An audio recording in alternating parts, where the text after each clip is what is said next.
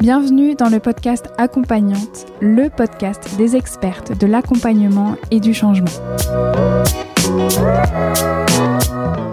Je m'appelle Elsa Couteillé et je suis moi-même une accompagnante, une hypno, une hypnologue, praticienne en hypnose.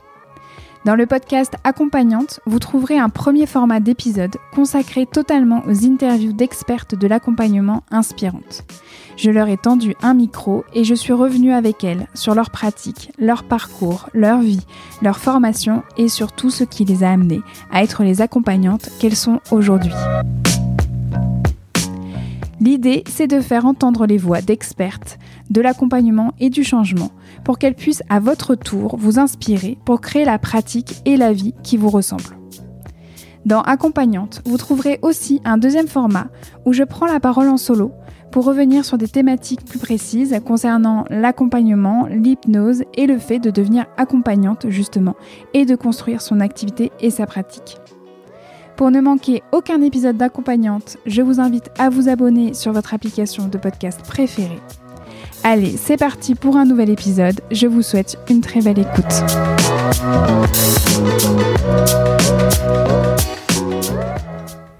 Bonjour et bienvenue dans ce nouvel épisode interview d'accompagnante. Alors, parenthèse avant d'aller plus loin, si vous avez l'impression que je parle du nez, eh bien ce n'est pas une impression, je suis bel et bien enrhumée. Veuillez m'excuser par avance pour la nasalité de mon introduction. J'ai attrapé un rhume entre le moment de cette interview et euh, bah, du coup la rédaction et l'enregistrement de son introduction. Revenons à nos gentils moutons. Dans ce nouvel épisode interview, j'ai l'immense joie et plaisir de recevoir Pauline Vialet sur Accompagnante. Pauline est une consoeur en hypnose qui semble avoir été une accompagnante depuis toujours, tant l'accompagnement est venu très tôt dans sa vie. Aujourd'hui, Pauline est hypnologue, praticienne en hypnose et formatrice entre autres à l'Arche. J'ai voulu interviewer Pauline car c'est l'une des premières personnes qui m'a montré à quel point l'hypnose pouvait passer par le corps et par le mouvement, que cela soit lorsque l'on accompagne ou lorsque l'on est soi-même accompagné. Je me rappellerai toujours d'une séance de démonstration qu'elle avait faite à l'Arche. Lors de celle-ci, Pauline s'est levée de sa chaise d'accompagnante et a commencé à se mouvoir tout autour de son accompagné pour le guider dans sa transe. Je la voyais le toucher, lui faire découvrir l'espace autour de lui, l'embarquer de plus en plus loin dans l'expérience. J'y ai vu une magnifique sorcière dansant autour d'un chaudron magique. Une pincée de chuchotement, une pincée d'onomatopée, une pincée de toucher, une pincée d'exclamation, une pincée de mouvement sur la droite et puis sur la gauche, une pincée de sourire. C'était si beau à voir. Dans cette interview avec Pauline, nous avons parlé de son parcours et de la construction de sa pratique, de sa couleur d'accompagnement qui passe, comme je vous le disais il y a quelques instants, par le corps, la présence, le mouvement, la congruence et la voix. Nous avons aussi échangé sur le fait qu'elle se considère comme une grande handicapée de la relation et comment aujourd'hui justement elle incarne une expertise concernant la relation qu'elle considère comme une guide dans sa vie. Nous avons également discuté autour de la transmission et de la pédagogie, et puis de l'importance de lâcher la toute-puissance lorsque l'on est accompagnante. C'était riche, passionnant et très émouvant. J'ai même versé quelques petites larmes sur certains passages au moment du montage, car elles résonnaient fort pour moi. Je vous laisse deviner lesquels. Comme d'habitude, vous pourrez retrouver toutes les ressources mentionnées dans l'épisode dans la fenêtre de description de celui-ci. Si vous appréciez le podcast, vous pouvez mettre des paillettes dans mes yeux et du soleil dans mon cœur en prenant le temps de me laisser une note sur Apple Podcast ou sur iTunes. C'est le meilleur moyen pour le faire connaître. Et puis sinon, vous pouvez m'envoyer vos bonnes ondes via mon compte Instagram at echypnose ou via hypnose.com. Je vous souhaite enfin une très très belle écoute. Bonjour Pauline. Salut Elsa. merci d'être ici, merci de me rejoindre sur Accompagnante. Je suis vraiment très contente de te recevoir aujourd'hui. Merci beaucoup à, toi de me recevoir. C'est moi qui suis honorée en fait euh, d'être reçue par euh, toi en tant que personne, d'être reçue sur euh, ton projet qui me touche beaucoup, avec des intentions qui, vont, qui me vont droit au cœur et qui touchent beaucoup mes valeurs. Donc je suis, je suis honorée d'être là. Ah bah, c'est un honneur réciproque. Super. Voilà, pour qu'on puisse euh, bah, savoir en fait qui tu es, euh, c'est important que voilà, je puisse te laisser un espace pour que tu puisses nous raconter justement qui tu es, Pauline, Mhm. Euh, parce qu'il il y a plein de choses voilà, qui sont déjà à, à raconter. Eh ben, vaste question. Je ne sais pas par, par, par quel bout le raconter parce que on est multiples. Alors, bon, moi, c'est Pauline, j'ai euh, 37 ans, j'habite en Bretagne, dans la très jolie ville euh, médiévale de Dinan, où je suis euh, hypnologue, hypnothérapeute, hypnologue, praticienne en hypnose, on va dire. Euh, je reçois des gens dans, dans cette petite ville depuis euh, 8 ans quelque Ah ouais. chose comme ça. Ouais. Et je suis formatrice en hypnose. Euh, donc euh, à l'Arche, euh, école, grande école d'hypnose sur la place de Paris et qui a des, des antennes un peu partout maintenant. Donc on forme des praticiens en hypnose et puis je suis également formatrice pour des professionnels de santé. D'accord. Quand tu dis formatrice pour des professionnels de santé, c'est toujours autour de l'hypnose? Oui, tout à fait. Communication, euh, relations interprofessionnelles, relations aux patients, aux résidents, selon les gens que je forme. Et puis euh, hypnose, euh, technique d'hypnose aussi, selon, euh, selon les formations que je donne. Ça peut être plus orienté très communication, ça peut être orienté très hypnose. Tu vois, je suis allée former au bloc opératoire, des choses comme ça. Donc là, c'est très orienté hypnose. Pour tout ce qui est lié à hypnose médicale, euh, Ouais. anesthésie. euh, Oui, D'accord. gestion de la douleur, euh, gestion du stress. euh, Et, ça- et ça introduit très bien la question de ton parcours, puisque si tu as cette vraiment identité hypnose plus le côté médical, c'est pas pour rien. C'est que avant en fait vraiment de, de te consacrer plutôt à, de côté accompagnement par l'hypnose, tu avais quand même une, une casquette en fait d'accompagnante, mais plutôt en tant qu'infirmière. c'est ça? Oui, tout à fait. Et c'était déjà une reconversion professionnelle. Je suis rentrée en école d'infirmière, j'avais euh, 22 ans, quelque chose comme ça. Avant ça, j'étais dans le milieu du spectacle. Mais euh, voilà, je suis devenue infirmière, j'ai dû être diplômée vers euh, 20, 25 ans. C'est euh, presque un concours de circonstances. Je ne suis pas devenue infirmière euh, par euh, vocation, je rêvais pas d'être infirmière quand j'étais petite. Euh, je suis presque un peu arrivée là par hasard euh, et j'ai découvert un très beau métier avec plein de compétences qui m'ont beaucoup plu, plein de choses qui m'ont qui m'ont pas convenu du tout. Euh, voilà, je vais pas faire un tableau, tout le monde connaît euh, le, monde euh, le monde médical surtout en ce moment. Mais euh, voilà, en effet, j'ai cette double casquette et du coup, j'ai déjà accompagné des gens. Et en effet, la relation d'aide, dans le métier d'infirmière, il y a tout un pan de relation d'aide, rôle éducatif. et ça, c'est quelque chose qui m'a beaucoup plu. J'ai aussi beaucoup aimé le fait que quand on est infirmière, du coup, on a un support, c'est-à-dire je rentre euh, dans la chambre pour faire un soin, et puis en faisant un soin, l'air de rien, comme ça, on peut euh, parler d'autre chose et amener les gens à, à- parler de quelque chose euh, de, de plus profond. C'est quelque chose qui m'a vraiment plu. Voilà, donc en effet, j'étais déjà accompagnante, et bon, même si plein de choses m'ont- m'ont- ont- m'ont comment dire, ne m'ont pas euh, accroché dans le métier d'infirmière. En tout cas, c'est là que je me suis dit, ok, euh, en tant euh, qu'accompagnante, c'est là je me sens à ma place. Je sais pas comment, je sais pas ce que je vais faire, mais la relation d'aide, c'est l'endroit où j'ai envie d'être. Donc c'est pas rien quand même, ce que m'a amené le métier d'infirmière. Et, et d'ailleurs, donc tu disais que juste avant, c'était quand même une reconversion, parce que juste avant, en fait, tu faisais euh, autre chose. Alors, euh, moi, je viens plutôt du milieu littéraire et artistique. Euh, vraiment toute jeune, euh, après mon bac euh, littéraire, moi je faisais énormément de danse, beaucoup, beaucoup, beaucoup de danse. J'ai beaucoup dansé, j'ai pris beaucoup de cours. J'ai fait des études de lettres. J'ai fait une licence de lettres, j'ai fait une licence d'art du spectacle danse. Et puis j'étais en train de me former à devenir, comment dire, euh, c'est un métier qui n'existait pas vraiment, mais en tant que danseuse, je me suis mis à assister des metteurs en scène. C'était mon projet. Euh, et d'accompagner des comédiens dans le travail du corps, occuper l'espace, créer un personnage à travers le corps, gestion du rythme, etc. Donc je me suis retrouvée à, à amener des non-danseurs à investir l'espace corporel, investir euh, même l'espace autour d'eux, l'espace scénique, les corps qui se rencontrent, etc. Et ça, c'était merveilleux. Euh, bon, c'est un métier où on mange des cailloux. Et puis j'étais très jeune, il faut savoir bien se vendre, on fait très peu d'art en fait, il faut aussi savoir se vendre sur le marché et tout. Donc je me suis vite dit, oulala, ça va être compliqué. C'est comme ça que je suis devenue infirmière en me disant, bon, un métier où je peux travailler le jour, la nuit, partout dans le monde. Et puis, bah, je ferai du spectacle à mon rythme. voilà. Et en fait, quelque part, j'étais déjà dans l'accompagnement sans le savoir. Mais j'étais déjà dans l'hypnose sans le savoir. Accompagner des non-danseurs à danser, ça peut être euh, une expérience euh, vraiment forte, profonde et, intense pour, euh, pour eux. Et puis, pour arriver à mettre en mouvement les corps, et il ne s'agissait pas que ce soit beau et esthétique, il s'agissait que le corps vraiment trouve un mouvement, euh, j'aime, pas trop le mot que je vais dire, mais authentique, tu vois.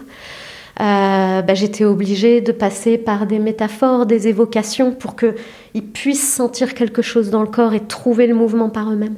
Et j'ai découvert après qu'en fait j'utilisais un outil majeur de l'hypnose qu'on appelle les sous-modalités, euh, qui est vraiment en hypnose la porte d'entrée vers l'imaginaire, la sensation, l'émotion. Et euh, voilà, donc c'est très drôle. Quand j'ai découvert les techniques hypnotiques, je me suis dit, ben, en fait, je baignais dedans sans le savoir. Ah il y a déjà, en fait, c'est hyper riche, là, déjà, tout ce que tu, nous transmets, vraiment avec... Euh, bah oui, il y avait déjà, en fait, la relation d'aide, de toute manière, à ce moment-là, dans, ta vie, l'accompagnement, en fait, en tant que tel. Donc, euh, c'est vraiment, tu as commencé... Bah, tes premiers pas d'accompagnante déjà bah, au, travers de la danse et au travers du mouvement. Et puis après, donc, au travers bah, de tout ton parcours d'infirmière et ensuite, en fait, à l'hypnose. Euh, T'as l'impression que pour toi, quand tu regardes en arrière, ça te semble fluide, ça te semble cohérent Ou est-ce que tu as l'impression que même encore aujourd'hui, c'est un peu chaotique? Enfin, tu sais, parfois, quand on avance dans sa vie, finalement, on se retourne et on se dit Ah bah oui, mais c'était, oui, ça devait en fait se faire comme ça. Toi, quel est ton sentiment quand tu te retournes euh, sur ton parcours? Ben, euh, j'ai l'impression que de l'extérieur, ça peut paraître très euh, patchwork et chaotique. Mais pour moi, ça l'est pas du tout. C'est vrai que je suis arrivée à certains endroits par hasard, même l'hypnose. Hein, tu vois, le métier d'infirmière, j'y suis arrivée par hasard. L'hypnose, j'y suis arrivée complètement par hasard. On pourrait croire que ça fait pas sens, mais j'ai fait un pas après l'autre et euh, j'ai à chaque fois eu une bonne raison de le faire. Chaque compétence s'est complétée. Et ça fait complètement sens. Ça le faisait sur le moment. J'ai jamais paniqué de me dire oh là là, euh, euh, tu voulais faire du spectacle, puis finalement tu es infirmière. Puis non, j'ai jamais paniqué de ça ça faisait sens à ce moment-là et je me retourne et ça fait sens. Et, je me retourne et j'ai beaucoup de joie de voir euh, l'assemblage de compétences. Parce que euh, dans, le métier de l'hypnose, euh, d'où que l'on vienne, c'est hum, un bagage extraordinaire pour être un bon hypno. et moi, je me dis, bah voilà, l'art, la littérature, bah voilà, ça nourrit mes métaphores, ça nourrit bah, justement mon expressivité corporelle, ma congruence quand je suis en séance. On ne pouvait pas faire mieux pour être hypno. Mais j'ai des collègues qui sont informaticiens et on ne peut pas faire mieux pour être hypno, etc. etc. De toute façon, d'où que l'on vienne, quand on est hypno, ça fait sens et c'est riche. Mmh. Donc, euh, c'est ouais, parfait. Alors c'est un beau message en fait à transmettre parce que euh, moi je, je, sais pas toi, sûrement en fait tu as déjà entendu par rapport aux stagiaires qui ont, présenté leur parcours et qui, qui, se posent des questions justement sur la suite euh, même post-formation où il y a un peu ce côté comment j'assume cette reconversion, comment j'assume même le désir de devenir un compagnon, accompagnante, comment euh, on touche même à des notions de est-ce que mon projet en fait il, est légitime, est-ce que vraiment je suis pas en train de me raconter un truc autour de mon passé est-ce que la, la transition va être cohérente? Il y a plein de questions en fait comme ça, et je trouve ça super que tu, peux, tu puisses transmettre vraiment que toi, bah ok, il y a un patchwork, mais à l'intérieur, toi, de toute manière, tu avais cette sensation que ça faisait sens. Et limite, c'est voilà, ça faisait sens, point final. voilà. On, s'arrête là. Et donc la décision, elle est prise en fait après ce point final. Alors c'est vrai qu'il y, y, a des personnes qui pourraient être moins sûres en fait d'elles-mêmes, euh, qui sont moins capable encore en fait de sentir justement cette euh, notion de sens à l'intérieur d'elle-même et qui pourrait en fait euh, bah, submerger de doutes. Moi, je les rencontre en fait beaucoup en séance euh, parce que c'est des personnes qui viennent souvent suite à des burn-out ou à des gros questionnements en fait au travail et se posent la question de l'accompagnement ou autre et il n'y a pas vraiment cette fluidité et donc je trouve ça génial que tu puisses simplement revenir à la base. C'est qu'est-ce que la personne ressent et toi en fait toi c'était vraiment la notion de sens quoi. C'était vraiment une sorte d'évidence parce que tu parlais aussi de hasard, que finalement tu es arrivé par hasard en fait euh, dans l'école d'infirmière, par hasard en fait aussi à l'hypnose. Euh, Quand tu dis par hasard en fait pour l'hypnose, c'est-à-dire c'est qu'à un moment donné, tu as, eu un besoin toi d'accompagnement et tu as découvert l'hypnose en tant que cliente ou euh, rien à voir? Rien à voir. Euh, en fait, euh, bah, j'avais toujours en tête de vouloir continuer dans le monde du spectacle. J'étais, j'étais en train de finir mon école d'infirmière et je savais que je voulais intégrer des, des pratiques d'accompagnement vraiment plus formelles dans mon travail de, de coaching dans, dans, le théâtre. Quoi. Mais je voulais plus me former euh, étant danseuse, je voulais plus me former à des techniques plutôt corporelles. Je voulais devenir ostéo plutôt. D'accord. Parce que, euh, voilà, en tant que danseuse, on peut complètement faire travailler le corps, faire comprendre des mouvements à travers euh, la, connaissance ostéopathique. J'avais plutôt dans l'idée, je m'étais dit un jour, après l'école d'infirmière, quand j'aurais bossé et tout, j'en avais marre des études, je m'étais dit un jour, je, je retournerai en école d'ostéo. Et euh, je voulais aussi dans ma pratique un petit apport d'accompagnement psychologique, de savoir comment on pouvait accompagner la psyché avec une petite formation courte, euh, subsidiaire. Et puis étant fatiguée des, études longues, je me suis dit bah, je vais commencer par la petite formation subsidiaire euh, et puis je ferai ostéopathie plus tard. Donc voilà, moi j'ai regardé différents trucs et puis je, ne sais plus comment, je ne sais même plus comment. petite amnésie, j'ai pensé à l'hypnose parce que c'est des formations courtes. Euh, du coup, j'ai mis le pied dedans sans trop savoir où j'allais. Je pensais que ça allait être une petite formation assez courte, assez simple. Et même mon premier jour de formation, quand on m'a dit bah, levez-vous, on va faire un premier exercice, je me suis dit oh non, moi je suis là pour prendre un peu de contenu et voilà quoi. Pas envie de me mettre par trois, de faire des exos et nanana. Enfin, tu vois le truc. J'étais complètement à côté de la plaque de ce qu'on allait vivre euh, pendant toute cette formation quoi. Donc voilà, j'ai mis le pied dedans. Puis en fait, un jour, je trouve ça bien. Deux jours, je me dis, ah ouais, quand même, c'est pas mal. Et puis à la fin de la première semaine de formation, sachant que la formation de praticien, c'est quatre semaines, on va dire. À la fin de la première semaine, je me suis dit, ah ouais, non, mais en fait, moi, je veux faire les, les, trois autres semaines, quoi. Ce que j'ai fait. Et du coup, je me suis formée. Et là, je, je, suis tombée dans la soupe, en fait. Je me suis dit, ah ouais, non, en fait, c'est pas la petite formation subsidiaire. Je crois que je deviendrai jamais ostéo. Mhm. Et euh, ça y est, je suis en train de trouver le bon endroit, d'être euh, d'accompagnante de la psyché. Euh, ouais, ça, c'est à fond.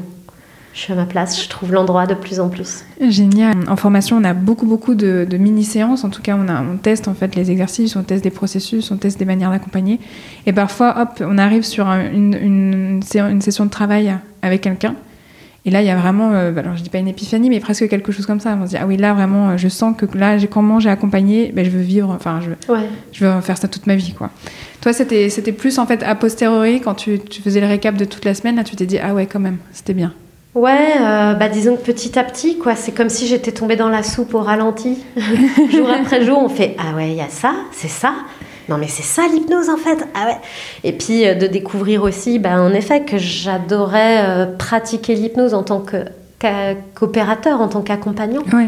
Que j'avais une forme de d'aisance, on va dire, dans ça, que c'est un, un, art, une pratique qui, est, qui est réjouissante, qui est ludique, qui peut en même temps être profonde. Euh, donc la deuxième semaine de formation où on commence à découvrir quand même des, états d'hypnose plus poussés, où on commence à avoir des outils qui nourrissent la magie.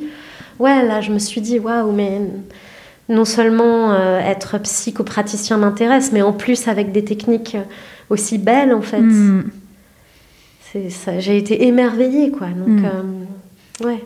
Ouais, ouais. Je crois que là, tu touches à un mot qui est hyper juste, c'est vraiment l'émerveillement. Ouais moi, j'ai des souvenirs de formation euh, sur une démo comme ça de, euh, vraiment, bah, bah, tu parlais des sous-modalités en fait tout à l'heure, euh, de, découvrir en fait la puissance de la sous-modalité qu'une personne en fait, voilà, une stagiaire était en train de raconter qu'elle avait comme une émotion qui tournait pas vraiment dans le bon sens, enfin ça la gênait. Kevin lui a dit mais elle ressemble à quoi? Hop, tu veux bien me la prêter? Il a commencé à la travailler avec elle et je sentais que vraiment son visage s'allégeait de plus en plus. Moi je l'observais parce qu'elle était juste à côté de moi et, et je me suis dit mais c'est génial mais en fait, c'est de la magie. En fait, c'est le côté vraiment, euh, ok, on, nous, le cerveau, en fait, nous-mêmes, en fait, on peut faire ça. Et c'était un émerveillement qui touchait à, quelque chose de naïf, mais comme tu disais, à une, forme de beauté.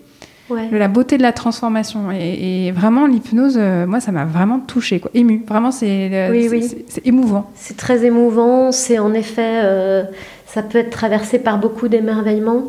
Et ce que j'aime beaucoup, c'est que euh, euh, moi, j'aime bien, je vais dire un truc un peu bizarre, mais euh, en cabinet, j'aime recevoir des gens qui vont pas bien. C'est ça qui me branche. J'aime quand les gens, tu vois, moi je suis moins douée à faire du coaching, de développement de performance, des choses comme ça. C'est moins mon truc. J'aime recevoir des gens qui ont un, bah, des souffrances euh, émotionnelles euh, qui sont malheureux, quoi, tu vois, et, comment on peut les accompagner dans leur psyché pour qu'ils trouvent du soulagement. Ça, c'est vraiment quelque chose qui me plaît. Et ce que j'aime beaucoup, c'est que l'hypnose, ben, ça peut être léger, ça peut nous émerveiller, ça peut être drôle, surprenant, on peut rire alors qu'on est en train de traiter de sujets qui peuvent être lourds. Quoi. Du coup, moi, au cabinet, j'ai quand même des gens qui, qui, arrivent avec des trucs pas drôles. Et, c'est sérieux, et ils me racontent des trucs tristes. Et, euh, et, et, puis, arrive l'hypnose, où il peut, pas tout le temps, hein, on n'est pas tout le temps en train d'être pété de rire, mais où on peut être émerveillé, on peut rire, on peut, euh, on peut s'amuser, on peut euh, aller vers du second degré. Euh, alors même qu'on est en train de vivre un truc terrible. Enfin, et ça, d'associer les deux, l'émerveillement avec euh, la souffrance qui peut parfois euh, rentrer dans mon cabinet, bah, je trouve ça assez extraordinaire. Mmh, carrément. Alors si tout ça en fait donne pas aux, gens en fait envie de se former en hypnose, là je comprends pas. Même si c'est pas l'objectif du podcast, mais bon. toi, toi aujourd'hui, quand tu euh, pratiques, quand tu regardes ta pratique en fait d'aujourd'hui, est-ce que tu as l'impression d'avoir trouvé euh, ton style, vraiment euh, ta couleur d'accompagnement ou, pas? Tout dépend d'où je me place, tout dépend comment je la prends, ta question. je pourrais dire non, pas du tout, et peut-être qu'à 70 ans, ce sera toujours pas le cas. Et je pourrais aussi te dire, mais mon style, je l'avais avant même de commencer à faire de l'hypnose. Quand je te dis que, par exemple, il y avait quelque chose de très hypnotique dans ma façon de coacher les comédiens, bah, il y avait déjà ma couleur, euh, quelque chose de très présent dans le corps, euh, euh, de l'ordre du mime, avec déjà des bruits. je faisais déjà beaucoup d'évocations pour arriver à faire sentir dans le corps quelque chose. Je, suis une grande kinesthésique, je suis pas très visuelle, pas moins auditive, mais, mais par contre, voilà, j'avais déjà un truc très congruent, très associé. Euh, des, fois, je ris de moi en disant que j'ai un côté pom-pom girl, tu vois, genre, tu peux le faire, on a fond, tu vois. Et j'étais déjà comme ça. Et, et, découvrir la technique hypnotique, c'est déposer sur un style qui était déjà là. Et en même temps, je me dis, mais déjà mon style, ben, je, vois évoluer tellement à chaque personne que je rencontre, à chaque euh, formation que je donne, à chaque formation que je reçois à chaque croyance qui change. Euh, et j'ai pas fini de me former, j'ai pas fini de lire, j'ai pas fini de rencontrer des patients. Donc, en même temps, non, je me sens pas encore dans mes bottes euh, avec mon style. Et en même temps, déjà tellement. Enfin, hmm. Je ah réponds pas du coup. Hein. Bah, si, en fait. Et puis, enfin. Je crois que, que, cette question, elle est, elle, est, elle est née pour ne pas être vraiment, euh, ne pas vraiment trouver une réponse hmm. figée. Euh, je pense que c'est plutôt euh, ce qui est intéressant, c'est d'entendre les, accompagnantes raconter bah, leur euh, notion en fait du style, leur notion de la couleur d'accompagnement. je pense que c'est parce que ça peut être très vite limitant de se dire il faut absolument que je me trouve un style, il faut absolument que je me trouve une manière d'accompagner. De, et, et, je trouve que les réponses là, comme tu as pu donner, ça, ça permet aux personnes de regarder en fait elles en tant que personne, en tant qu'individu qu'est-ce qu'elles ont, qu'est-ce qu'elles amènent en fait à la pratique, et surtout de sentir qu'il y a une autorisation à ce que ça puisse toujours grandir, toujours en fait être exploré, toujours être questionné. Et donc euh, vraiment, on lâche l'idée en fait euh, de quelque chose qui va se trouver, qui va se, rigidifier. Au contraire, c'est mouvant, euh, testez, explorer, faites-vous confiance aussi au niveau de votre personnalité, ce que vous avez déjà en fait avant même de vous former. Euh, voilà, donc euh, c'est parfait. et, justement, oui, moi, il y avait vraiment en fait cette euh, envie de t'interviewer parce que moi, je t'ai vu en formation. J'étais, je faisais partie en fait d'un de tes sous-groupes lors du, du, cycle 1 à l'Arche. Et moi, j'ai été mais juste bluffée par ta manière en fait de travailler avec ton corps. Vraiment, euh, c'est pour vraiment. Bah, alors, je précise hein, pour les personnes qui nous écoutent, quand Pauline dit que elle a vraiment en fait cet héritage autour de ce qu'elle faisait déjà en tant que danseuse, c'est vraiment vrai. Moi, je l'ai vu, c'était magnifique. Mm. Vraiment, euh, la manière de, de, s'autoriser à se lever de sa chaise, d'aller toucher la personne, de toucher en fait sa main, de, de l'aider en fait à explorer justement l'espace, rien qu'avec une main qui peut être complètement dans une transe partielle et puis après la, la, la guider vers quelque chose de beaucoup plus profond avec deux trois bruits. Moi, j'ai des onomatopées, mhm. mais incroyables onomatopées. Moi, j'ai découvert la puissance des onomatopées. Enfin, c'est des trucs de des trucs de enfin des trucs incroyables quoi, des trucs qui font partie en fait dans le cosmos juste avec deux trois intonations, enfin juste. Voilà, il y a la puissance en fait là-dedans et, moi j'étais juste bluffée, je me suis dit mais génial quoi. Et je comprends mieux maintenant parce qu'à l'époque, je ne savais pas du tout que tu étais danseuse. Donc je comprends en fait vraiment plus euh, bah, de comment tu as pu construire en fait justement cette manière d'accompagner. Alors c'est un peu une question bébête, mais euh, comment on travaille les onomatopées? Comment on travaille l'utilisation de sa voix comme vraiment en fait un instrument de musique? Comment euh, toi, as, parce que tu dis que c'était là assez tôt, est-ce que vraiment c'était tellement tôt que tu as l'impression que c'était inné? Pour une personne, imagine qu'il y a une accompagnante qui aimerait justement euh, donner plus de corps, plus de présence, plus de voix euh, à sa pratique. Qu'est-ce que tu pourrais lui conseiller? Qu'est-ce que tu pourrais lui dire? Écoute, ta question est pas simple parce que autant dans ma pratique, il y a des choses que j'ai dû travailler, qui sont pas innées et que j'ai dû travailler. Il y a des choses qui s'acquièrent. Autant là, dans la vie, depuis que je suis gamine, je fais des bruits et des blagues euh, où je suis très associée à ce que je raconte. Euh, donc, euh, j'ai pas tellement travaillé ma voix. En fait, donc c'est pas facile parce que j'ai pas beaucoup de conseils à donner sur ça du coup. Je crois que ça va être peut-être un peu bateau, mais c'est juste découvrir qu'on a le droit, en fait, qu'on peut. Et après, bah lâchez-vous, amusez-vous, quoi. Mm. C'est-à-dire que moi, la toute première fois où ça m'est arrivé, j'étais en, j'étais en formation, je ne sais plus quelle semaine de formation, et j'ai juste vu une stagiaire en retour frotter ses mains l'une contre l'autre, près de l'oreille de quelqu'un qui avait les yeux fermés. Je me suis juste dit, mais trop super en fait de faire des bruits. Et d'ailleurs, cette fille était musicienne. Et moi aussi, je suis danseuse, mais je suis musicienne aussi. Je me, suis, je me suis juste dit, ah tiens, ça m'a donné l'idée, non pas comme une autorisation, c'est pas j'ai le droit, mais ah oui, tiens, on peut. Ça m'a ouvert. Euh, et de là, bah, je me suis mis à faire des bruits, des sons, parce qu'évidemment, la personne a les yeux fermés. Comment on fait pour lui montrer quelque chose, pour, lui faire comprendre quelque chose, pour lui imager quelque chose? Bah, En fait, j'ai plus que euh, euh, le son, les bruits. Donc voilà, juste, c'est excellent quoi, de, voir quelqu'un qui fait quelque chose m'a juste ouvert euh, une possibilité. Ah bah oui, tiens, on peut aussi faire ça quoi. Voilà, si c'est un manque d'autorisation, ben oui, on a le droit, on a le droit de tout faire en fait. Et, en effet, parfois c'est juste parce que c'est pratique, la personne a les yeux fermés, du coup pour montrer une direction, je vais claquer des doigts dans une direction parce que si je lui montre juste avec mon doigt, elle va pas voir. Donc, ben on trouve des astuces, on trouve des... Euh, voilà, c'est malheureusement, j'ai pas une réponse très constructive à te donner sur quel conseil quoi. Je pense que euh, si vraiment on a aimerait utiliser sa voix, mais qu'on a l'impression qu'on a la voix coincée dans la gorge, etc. Bah, on peut vraiment aller faire un travail sur la voix. Euh, moi, je sais pas quoi vous conseiller. On peut prendre des cours de chant, on peut aller faire du yoga du rire, on peut euh, voilà, moi c'est vrai que j'ai pu utiliser cet outil, des bruits, des sons, des onomatopées, parce que j'ai pas la voix coincée. Euh, et que bah, j'ai découvert que je pouvais le faire, je l'ai fait. Maintenant, il euh, faut, faut pas hésiter, euh, je pense, à aller bah voilà, pourquoi pas prendre des cours de danse si on a envie de se mettre en mouvement dans le mhm. corps, pourquoi pas prendre des cours de chant si on veut décoincer un peu la voix. voilà, peut-être une orthophoniste, je sais pas moi. Enfin, ouais, ouais, Même mais là, je suis pas la meilleure pour conseiller des choses, quoi. Ouais, mais si, il y a quand même déjà. tu, disais que c'était voilà très basique, mais non, en fait, c'est basique parce que c'est la base et parce que c'est essentiel. C'est oui, l'autorisation, le droit de se dire en fait, j'ai le droit de faire du bruit, j'ai le droit de, de, prendre ma place. En fait, finalement, j'ai le droit d'avoir une place euh, dans cette séance avec euh, cette place d'accompagnante, quoi.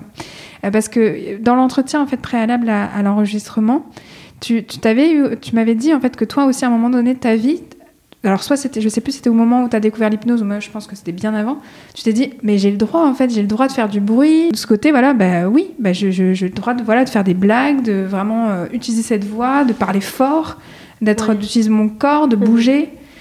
Je crois que ce que j'avais dû te dire, c'est que j'étais arrivée au bon endroit en tant qu'hypno, parce qu'on a le droit d'être bizarre. Ça choque pas trop les gens, vu qu'ils sont là pour faire de l'hypnose.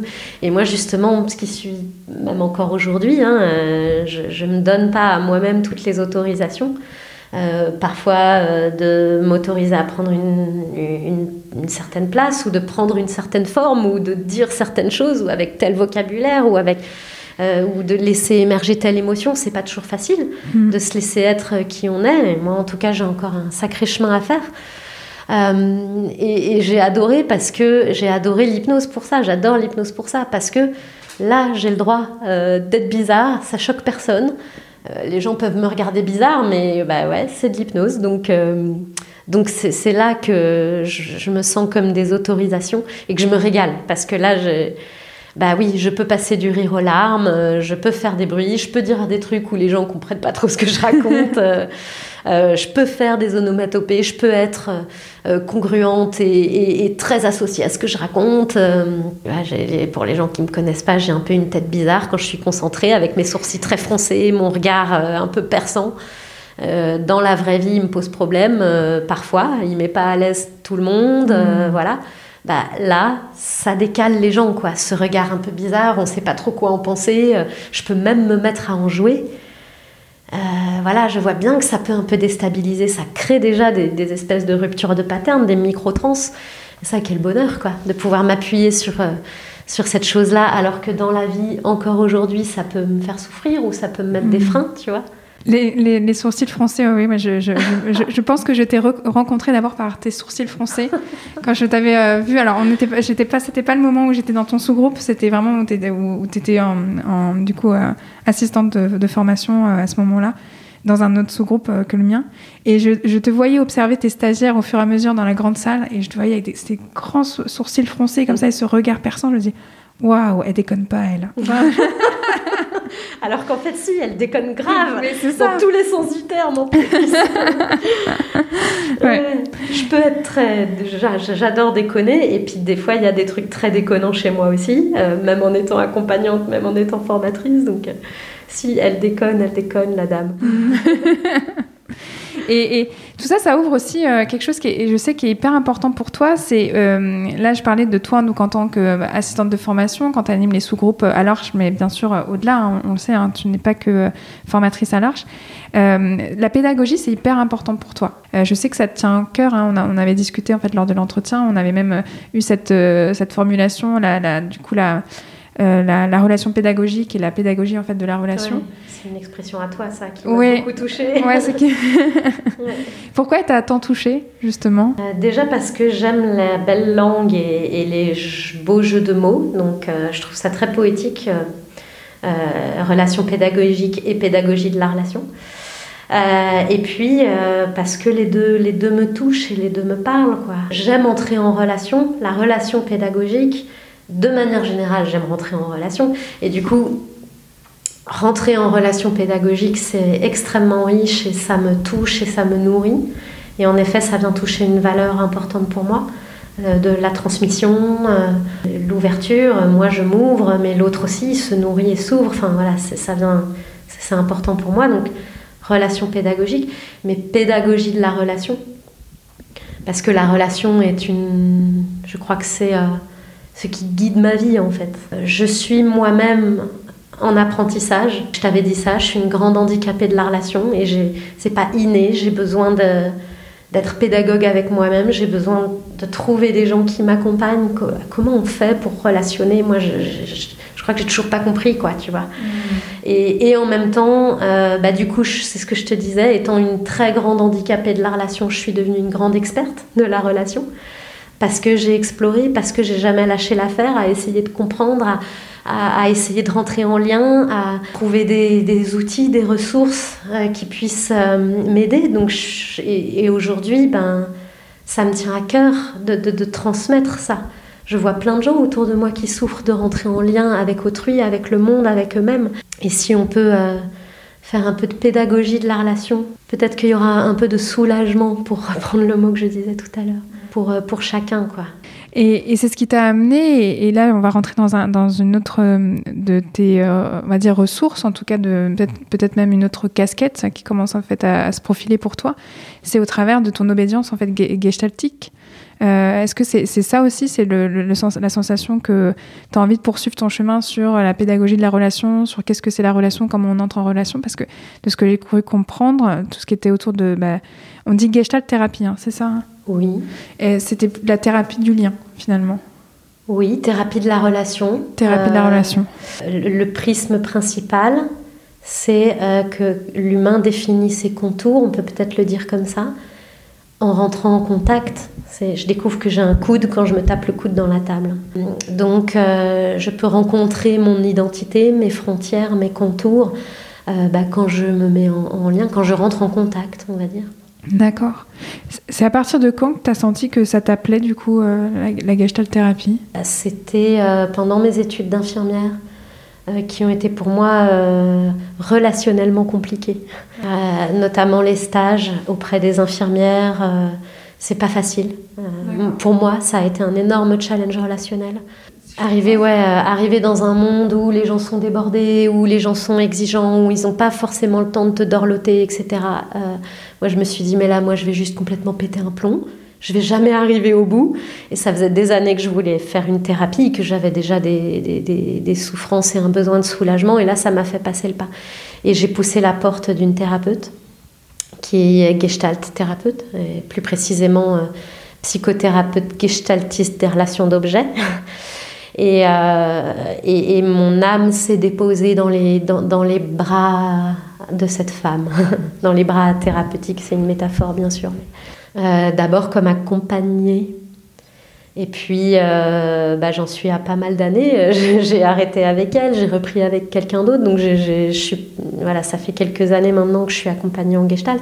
Et puis, moi-même, du coup, bah, en devenant euh, accompagnante, je me suis de plus en plus intéressée à, je peux pas dire à cette technique, mais à cette philosophie et à cette façon d'accompagner les gens. Je l'ai de plus en plus intégré à ma pratique.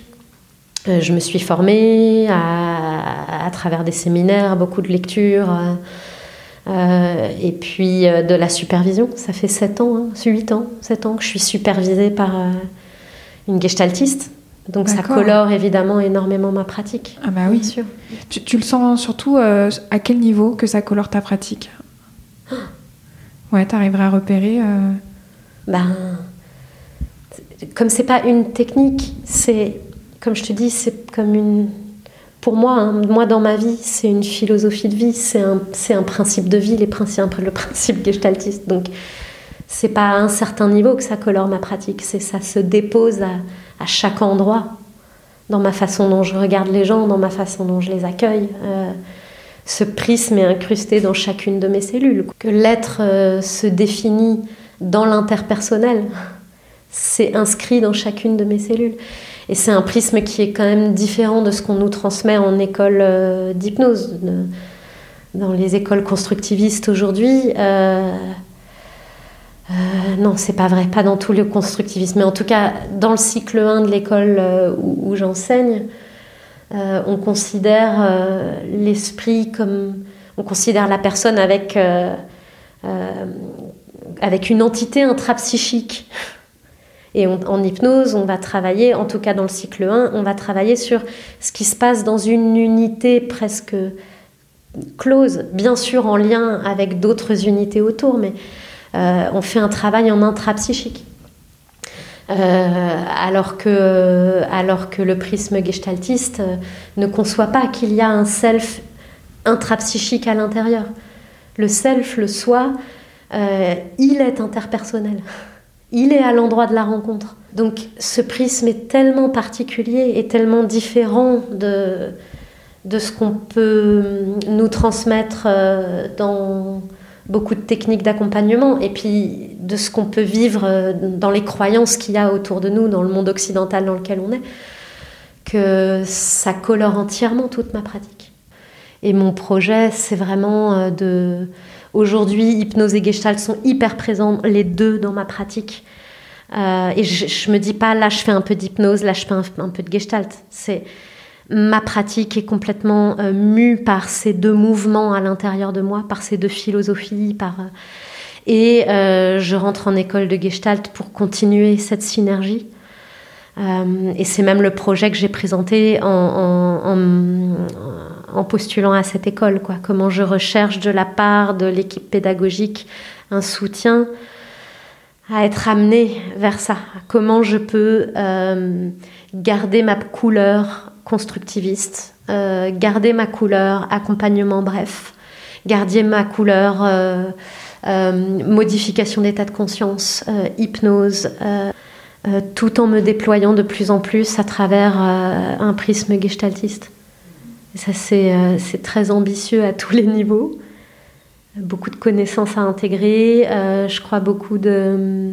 Il va encore un gros chemin humain pour moi, un gros parcours peut-être en psycho, psychologique pour moi. Donc gros chantier, mais, mais un gros chantier euh, qui a le droit d'aboutir quand j'aurai 80 ans, tu vois. Là, c'est vrai que j'ai envie de t'emmener sur la thématique de, bah d'une nouvelle qui vient d'arriver, que tu viens de m'apprendre dans le fait que tu euh, reprenais en fait la, formation hypnose stratégique à l'Arche c'est pas rien. Euh, vraiment toutes mes félicitations. C'est, moi, je vais, la faire là en juin justement. Euh, j'aimerais en fait qu'on, échange là-dessus parce que tu as dit un truc qui était hyper important tout à l'heure en off. C'était au sujet en fait de la notion de posture basse et de posture haute. Le côté en fait que justement bah, en hypnose stratégique, on propose aux personnes de retravailler en fait ce qui a pu être appris en cycle 1 à l'arche, puisque l'hypnose stratégique fait partie en fait plutôt du cycle 2, donc c'est après les 4 semaines pour, qui mènent aux praticiens. Euh, c'est vraiment, ça fait partie des 4 semaines qui mènent au, euh, au, titre en fait de maître praticien ou maître praticienne. Je sais que là tu m'as tu m'as présenté en quelques mots en fait l'objectif justement de l'hypnose qui était vraiment de permettre aux personnes de tester des choses, de vraiment travailler leur pratique et que c'était mieux en fait quand elles avaient justement des heures de vol au cabinet parce que au moins ça leur permettait vraiment de déployer leurs ailes en tant qu'accompagnante et accompagnant. Euh, mais vraiment, au sujet de la posture haute, c'était comme une autorisation de dire, bah, vas-y, va tester en fait la posture haute, va tester en fait euh, autre chose que cette fameuse posture basse qu'on demande en fait aux, personnes quand elles deviennent accompagnants ou accompagnantes. Alors, euh, ce qu'on peut entendre, et, dans les différentes définitions qu'on en donne, moi ce que j'aime bien, c'est la position basse, c'est la position du naïf, la position de l'enfant. Tu sais, mais pourquoi les nuages? Et pourquoi, euh, et pourquoi le bleu du ciel Et pourquoi Et tu sais, le, parent qui donne une réponse, bah, pourquoi les nuages? Bah, C'est l'humidité dans le ciel et tout. Mais l'enfant est tellement naïf et, va tellement chercher. Il, ne sait tellement pas et il assume tellement bien qu'il ne sait tellement pas qu'il finit par amener à un endroit où le parent a plus la réponse. Tu sais, je, bah là, je ne sais plus en fait. Et, il est obligé de chercher, de rentrer en introspection et de chercher. Euh, donc cette position basse, euh, les, yeux de Milton Erickson dans les vidéos qu'on peut voir de lui, son regard. Ça, pour moi, c'est. Pourtant, dans sa façon de travailler, il est tout sauf en position basse, mais ce regard émerveillé, tu vois. Et cette posture, en effet, de non-sachant, de naïf, euh, qui permet d'aller d'aller poser des questions sur ce qui pourrait nous paraître évident. Bah non, en fait, questionne encore et encore. Et c'est comment Et c'est comment? Alors que la position haute serait euh, ce qu'on appelle la position du sachant. Mm. Je t'explique ce qui se passe, euh, voilà ce que tu vas faire, euh, etc. Ouais. Et, finalement, là, moi, ce qui m'a, je, je, partage vraiment ici parce que c'est quelque chose qui m'a aidé à évoluer en fait dans ma pratique, c'est l'autorisation de pouvoir en fait mêler les deux de se rendre compte que c'était beaucoup plus poreux en fait que ce qu'on pourrait croire. D'ailleurs, tu l'as très bien dit en prenant l'exemple de Milton Erickson que par en fait son regard, il y avait beaucoup beaucoup de positions basses, mais finalement dans son accompagnement, il y avait la position haute aussi qui était présente. Et cette idée qu'on peut mélanger les deux et que parfois en fait surtout, on a besoin de la position haute qu'elle n'est pas en fait persona non grata à tout jamais en fait dans l'accompagnement, qu'elle sa forme en fait, euh, elle, forme en fait une utilité et que là vraiment la personne elle a besoin qu'on soit en position haute. Euh, je t'en parle aussi parce que euh, non seulement parce que c'est quand même inscrit, je pense, dans l'hypnose stratégique, mais aussi même en fait toi de ton parcours d'infirmière, il faut justement savoir pour l'autre. C'est vraiment, tu arrives en fait dans la chambre en fait peut-être d'une patient d'une patient d'un patient. Euh, tu sais que là, c'est comme ça que ça doit se passer et que la personne, elle doit te suivre. Cette notion en fait de leading aussi, la position haute, parfois, elle est nécessaire quand on doit embarquer la personne pour la faire bouger, tout simplement. Que ça soit vraiment dans un mouvement corporel ou même dans un mouvement plutôt lié au changement. toi, Qu'est-ce que tu, comment toi, tu as travaillé justement ta, ta position basse, la position haute? Comment, euh, euh, qu'en est-il en fait vraiment euh, de, ces deux notions pour toi aujourd'hui dans ton accompagnement?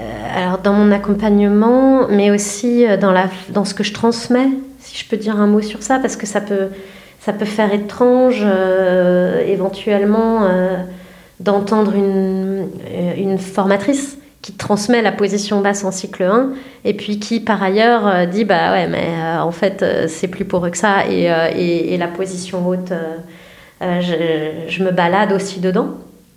Et, et, en fait je me sens pas je me sens pas comment dire transmettre un truc qui ne fait pas sens pour moi de transmettre à fond, à fond, à fond la position basse dans le cycle 1, je trouve ça extrêmement sain et justifié parce que la formation reste assez courte. Il n'y a pas de prérequis. Les gens ont pas, euh, on ne demande pas aux gens d'avoir travaillé sur eux. On ne demande pas aux gens euh, d'avoir lu des milliards de bouquins. Euh, voilà, viens avec ce que tu es, viens comme tu es, et puis forme-toi à être praticien. En, quatre sessions, comme c'est quand même assez court. Et je trouve que c'est un énorme garde-fou cette position basse de je ne sais pas. Ce qu'on appelle la position basse, c'est aussi je ne vais pas projeter le ah ouais je vois grave ouais ah, tu t'es fait larguer et euh, tu souffres de telle manière, moi aussi je vois grave. Euh, c'est ça qu'on veut empêcher, parce que ça, ça peut être euh, toxique en fait, d'envoyer des projections sur l'autre. On n'a pas idée en fait de tout ce qu'on peut envoyer comme suggestion, comme croyances limitantes, etc. de fait, on est mis en position en cabinet, on est mis en position d'autorité. Donc, apprendre aux stagiaires qui débutent à revenir à je ne sais pas, je ne sais pas, et je suis curieux et je questionne et je questionne, ben, je trouve que c'est un bon garde-fou. Et ça permet de, de, pouvoir commencer à travailler, peut-être commencer à recevoir des gens en sachant qu'on va pas aller euh, faire des trucs pas OK pour l'autre. Et puis en effet, les gens reviennent du cycle 1, s'ils se sont installés, qu'ils ont un cabinet, ils reviennent, ils disent Attends, il y a un truc qui me met pas à l'aise. Ça m'arrive de dire que oui, je vois de quoi l'autre parle, ou ça m'arrive euh, bah, mais même quand je donne une prescription de tâche, en fait, je suis en position Enfin, les gens se rendent bien compte que c'est une vérité qui, euh, quand on va à un certain endroit du chemin, c'est pas qu'elle est plus vraie, c'est qu'elle est plus suffisante. Et donc, en effet, dans la suite de la formation, on, amène des nuances, quoi. Et moi, dans ma pratique, bah, euh, oui, c'est sûr, in vivo, je l'ai vécu. La position haute, elle est utile quand on est infirmier. Mais là, je, ne suis pas infirmière. Au cabinet, c'est différent. Mais c'est vrai que rentrer dans une chambre, si je disais à quelqu'un, ben, euh, qu'est-ce que vous voulez comme traitement? Vous avez telle pathologie, qu'est-ce que vous voulez comme traitement? Non, il a besoin de pouvoir se déposer dans son lit. Il a besoin de se déposer dans les connaissances euh, et dans les savoir-faire euh, des soignants. Et, c'est hyper rassurant d'avoir du cadre et quelqu'un qui vous dit Ok, il est en train de se passer ça. On va faire ci, ça, ça. Ça va s'améliorer de telle manière. Vous allez pouvoir sortir dans deux jours ok, il y a quelqu'un qui a l'air expert et je peux laisser faire, tu vois, c'est important. Et en fait, ça m'arrive au cabinet aussi, quoi. Et pareil, c'est, ça fait huit ans que je reçois maintenant, donc je reçois pas juste pour un passage d'examen ou, euh, ou j'allais dire pour un arrêt du tabac, mais même les arrêts du tabac, euh, je crois que ça peut être très fin et délicat, mais je reçois pas juste un peu de coaching ou tu vois, je peux recevoir des choses vraiment difficiles, douloureuses, compliquées pour les gens. Et parfois, ils ont besoin d'être contenus. Et si la position haute, c'est prise de pouvoir, non, je suis pas là pour euh, lui faire passer mes valeurs ou pour lui dire qu'il doit quitter sa femme. Ou par contre, parfois être contenu, c'est avoir quelqu'un qui sait ce qui se passe et qui panique pas et qui peut mettre des mots. Ok, en fait, ce qui se passe là, c'est juste que vous êtes en plein deuil douloureux, vous n'êtes pas en dépression. Votre mari est mort, vous êtes complètement choqué. C'était il y a quatre mois. Donc là, vous êtes en état de choc, en fait. Enfin, tu vois, des, choses comme ça qui. ah Mais c'est-à-dire état de choc Ben, voilà ce que c'est qu'un traumatisme. Voilà ce que c'est qu'un état de choc. Voilà la symptomatologie. Est-ce que vous vous y retrouvez? Oui. Bon ben voilà, c'est ça qui vous arrive. Ok. Ah, j'ai cru que j'étais folle. J'ai cru. merci de mettre des mots dessus. À certains moments de pouvoir prendre le relais et, c'est pas toi qui sais, c'est pas toi qui dois trouver les solutions et c'est pas toi qui. Juste, en fait, non, t'es pas en pleine dépression ou t'es pas taré ou t'es pas faible ou c'est pas que t'as pas assez de volonté. Stop, arrête. Ce qui est en train de t'arriver, c'est une crise de vie et c'est normal. Et parce qu'il t'est arrivé ça, ça, ça. Et puis une fois qu'ils ont pu être contenus et se déposer, allez, on va les réactiver. Et quand on les réactive, alors oui, de nouveau, position basse. C'est toi qui vas... On trouve le moyen de t'activer, mais toi, tu vas chercher des solutions. Mais parfois, c'est trop de responsabilité pour eux ou c'est pas assez contenant. Ils ont besoin que des frontières externes viennent leur donner leur contour. Là, je parle en gestaltiste, tu vois. Et ça, j'assume. J'assume que oui, parfois ça peut être un peu maternant. Ou que parfois ça peut être aussi un peu genre stop, autoritaire, ça suffit maintenant. ça fait quatre séances que vous me racontez le même machin avec lequel vous vous bercez. Il y en stop en fait, ça suffit. Des choses comme ça, tu vois. Position haute aussi dans, dans le cadre. C'est chez moi en fait. Ici c'est chez moi donc euh, vous arrivez pas à l'heure, bah je suis pas contente. Et la prochaine fois, si c'est la même chose, bah, vous ne rentrerez pas et vous payerez. Bah, c'est très autoritaire. Mais moi, je suis un être humain, en fait. Euh, il y a une personne en face, il y a un cadre. La thérapie, c'est pas un paquet de gâteaux qu'on ouvre, en fait, c'est un engagement mutuel entre deux personnes. parfois, euh, j'entends des stagiaires qui se disent position basse, du coup, je suis gentille tout le temps. Enfin, gentille, ou du moins, euh, j'ose pas dire non, ou j'ose pas dire stop, ou j'ose pas dire que le cadre c'est ça, ou je n'ose pas imposer une prescription de tâches. Bah ouais, quelle position pour dire en fait, mon cadre c'est ça, et dans mon cadre, je donne des prescriptions de tâches. Et vous allez le faire, en fait. tu vois, bah, c'est très position haute, quoi. Sinon, euh, ils la font pas, la, la prescription de tâches. Si tu me te demandes d'excuser, de pardon, de peut-être que vous trouvez que c'est une bonne idée, si je vous demande de faire ce truc-là pour la prochaine séance, c'est mort. Donc bon voilà, je sais pas si je réponds à ta question, mais si si si, il y a plein de choses. Euh, vraiment, c'est moi j'adore. Enfin, je suis d'accord avec tout ça et je trouve que c'est extrêmement libérateur. C'est qu'on a besoin des deux. En fait, a besoin des deux, ouais. Et comment, euh, en effet, position basse, c'est-à-dire comment on peut rester en humilité tout le temps. C'est-à-dire, plus je vais être en, en, autorité, plus je vais baisser la tête. Je sais pas comment dire. Les deux ensemble, en fait. Plus je peux être ferme, plus je vais me mettre à genoux. Je sais pas comment dire. Il y a, vraiment, je reviens sur la, sur la notion de, transmission, mais tu vas voir, on va presque toucher aussi même carrément la notion de légitimité ou d'illégitimité. Mm.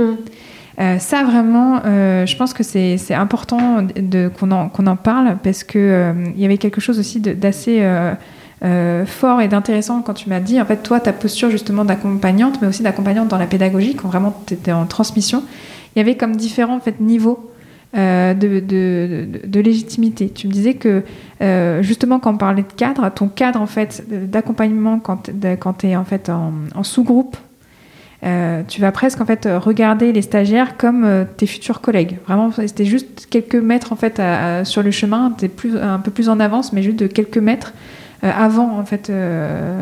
avant ces stagiaires-là, souvent c'est ce que tu me disais, hein, que même tu plaçais dans ton cadre, que tu prenais en fait une frise et que tu leur montrais comme ça vous, vous êtes là, moi je suis là, et je me retourne et je vous tends la main. quoi. Euh, il y avait une notion que c'était euh, quelque chose pour toi qui était plus confortable justement euh, dans la transmission, de pouvoir être sur quelque chose où bah, je reconnais que moi je suis juste sortie de l'œuf. en tout cas, quand tu étais en transmission à l'arche, il y avait ce côté-là, mais que finalement, quand tu étais aussi dans la transmission, mais plus avec des professionnels de santé, bah, il y avait un autre cadre hein, qui était plus juste en fait à ce moment-là, qui était beaucoup plus on va dire, euh, qui tenait en fait à une forme de, légitimité plus incarnée, et encore un autre cadre euh, en cabinet quand, quand tu vraiment quand t'accompagnais, mais là vraiment tu te sentais hyper légitime. Là, il n'y avait même pas la question est-ce que je suis légitime ou pas pour accompagner? Ah, je vois que tu fais un petit peu. je donne de, lignes de la tête. Est-ce que tu te souviens quand tu m'avais présenté en fait ça et, ces différents niveaux et nuances? Alors, je pense que c'est beaucoup plus euh, voilà, euh, en mouvement que là, ce que je viens de, créer, en fait, euh, c'est pas, j'imagine bien que c'est pas un schéma comme ça à trois niveaux, mais justement, c'était pour te poser la question de toi, pour toi, c'est quoi la légitimité? C'est quoi la légitimité à accompagner? C'est quoi, du coup, l'illégitimité à accompagner? Parce que c'est beaucoup, en fait, de questions qui, qui arrivent, en fait, au moment où on est sur le point, en fait, vraiment de commencer à avoir son propre cabinet et à vraiment accompagner et à se faire payer en fait, pour accompagner. Et je trouve que c'est important de, savoir comment toi, tu as pu euh, traverser justement euh, bah, ces questionnements-là. Si c'était des questionnements que tu avais eus, est-ce que c'est des questionnements que tu as encore? Ouais, ouais, il y a plein de thèmes différents. Parce que, en effet, tu parles de ma légitimité en cabinet, mais aussi de ma légitimité ben, quand je suis formatrice à l'Arche. ce qui Là, ce qui est particulier, c'est que le champ change. Là, je suis entourée non seulement de plein de stagiaires, mais en plus de ça, de, mes pères, de mes collègues, euh, ma hiérarchie également, qui, passe la porte et qui me regarde travailler. Donc, euh, tu vois, quand je disais tout à l'heure la confiance en soi, il y a quelque chose de l'interpersonnel. Euh, je vois bien que ça vient, ça vient bouger mon champ interne à l'intérieur de moi. ça bouge ma confiance que euh, des, experts et, les gens qui me payent pour faire ce boulot euh, viennent voir ce que je fais, etc. Euh, tout d'un coup, ça peut venir mettre un petit coup de cutter dans, dans, la légitimité. en effet, c'est vrai, jusqu'à il y a peu, j'étais pas j'étais assistant formateur alors j'étais pas formatrice et quelque part c'était assez confortable parce que ça pouvait rattraper un peu comme un un petit manque de confiance, un petit trouble de légitimité. Je me dis, mais moi, je sors de l'école, ça fait, ça fait 9 ans, 8 ans.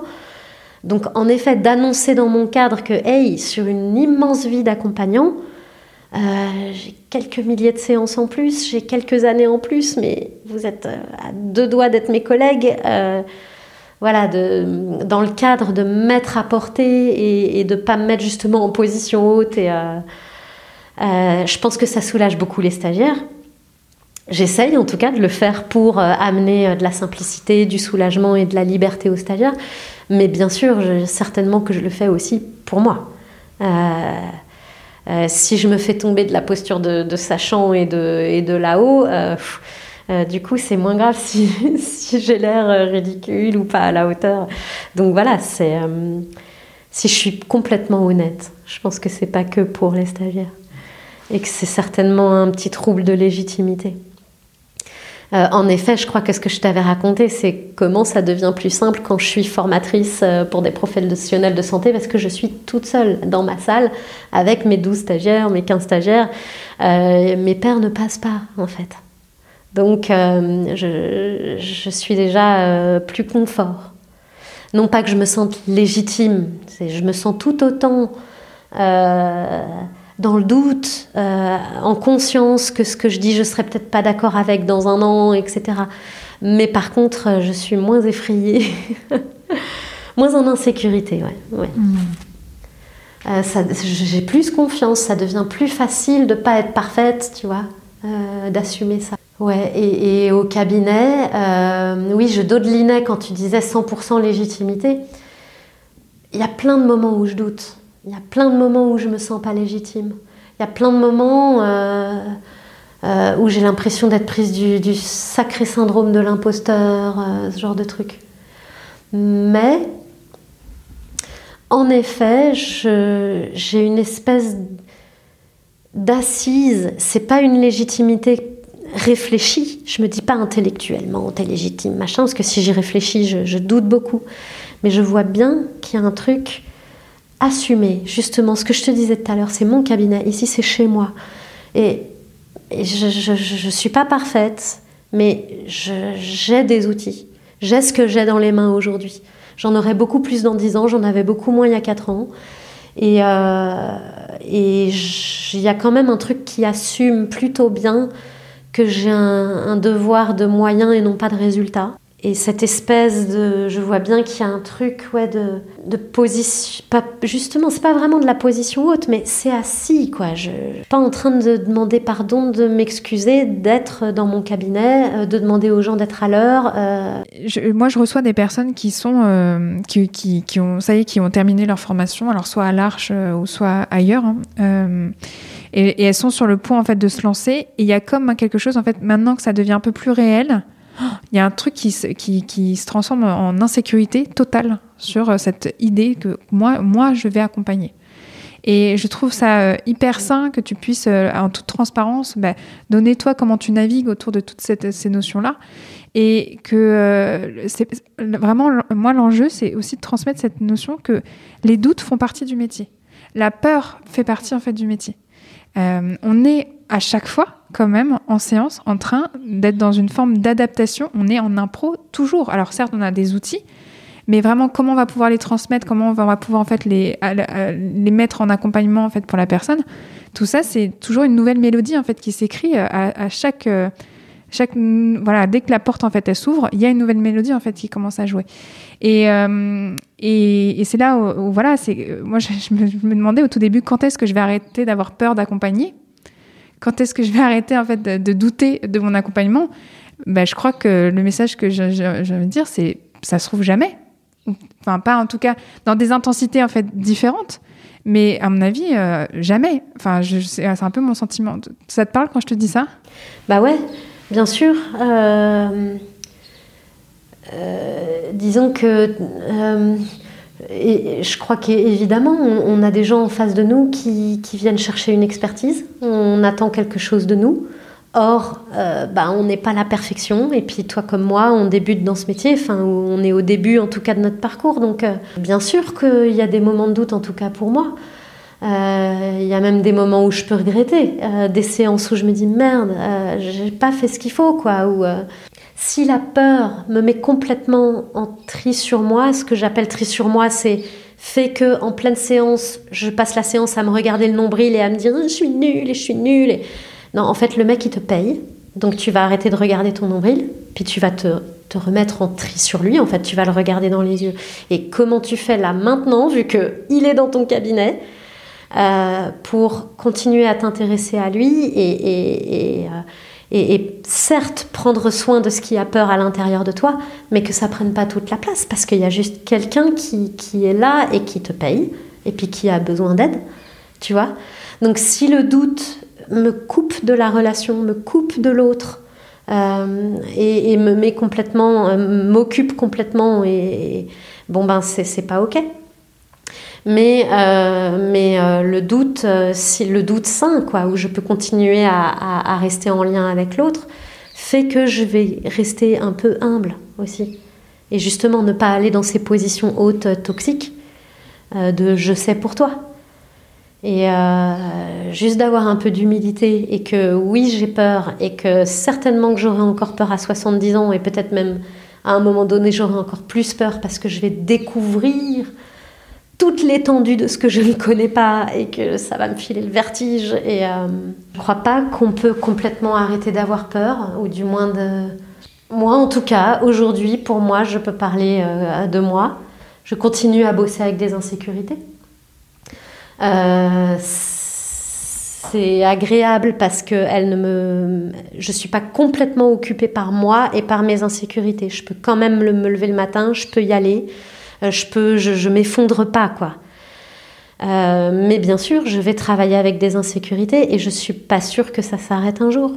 Et c'est ce qui me permet de vouloir me former encore, de fermer ma gueule et d'écouter ce que l'autre a à dire, euh, de, rester humble. Et euh, en tout cas, quand les stagiaires en formation me disent j'ai besoin de prendre confiance en moi pour devenir accompagnant, je me dis bah, peut-être que euh, plutôt que de chercher à prendre confiance en soi, chercher à s'intéresser à l'autre et arrêter de réfléchir à soi deux secondes, tu vois et ça, on a des beaux outils pour ça en hypnose. On a les outils de tri sur l'autre, position basse, tri sur l'autre. Bah, quand tu perds confiance et que tu te dis que t'as pas à être là, tri sur l'autre, intéresse-toi. Rappelle-toi que tu ne sais rien de ce que l'autre te raconte. Et peut-être que ça va faire diminuer les questions que tu te poses sur toi-même. Si tu réoccupes ton esprit avec ce qui se passe pour l'autre, quoi. Tu vois? Ouais, complètement. Complètement. J'avais entendu, alors je sais plus qui l'avait dit, mais c'est. Euh, euh, il y avait un formateur, une formatrice qui, qui avait dit une fois un peu. Euh, voilà, un peu incarné, pas en colère, mais presque. Hein. arrêtez avec la confiance en vous. Ayez bon sang confiance en l'autre. Ouais.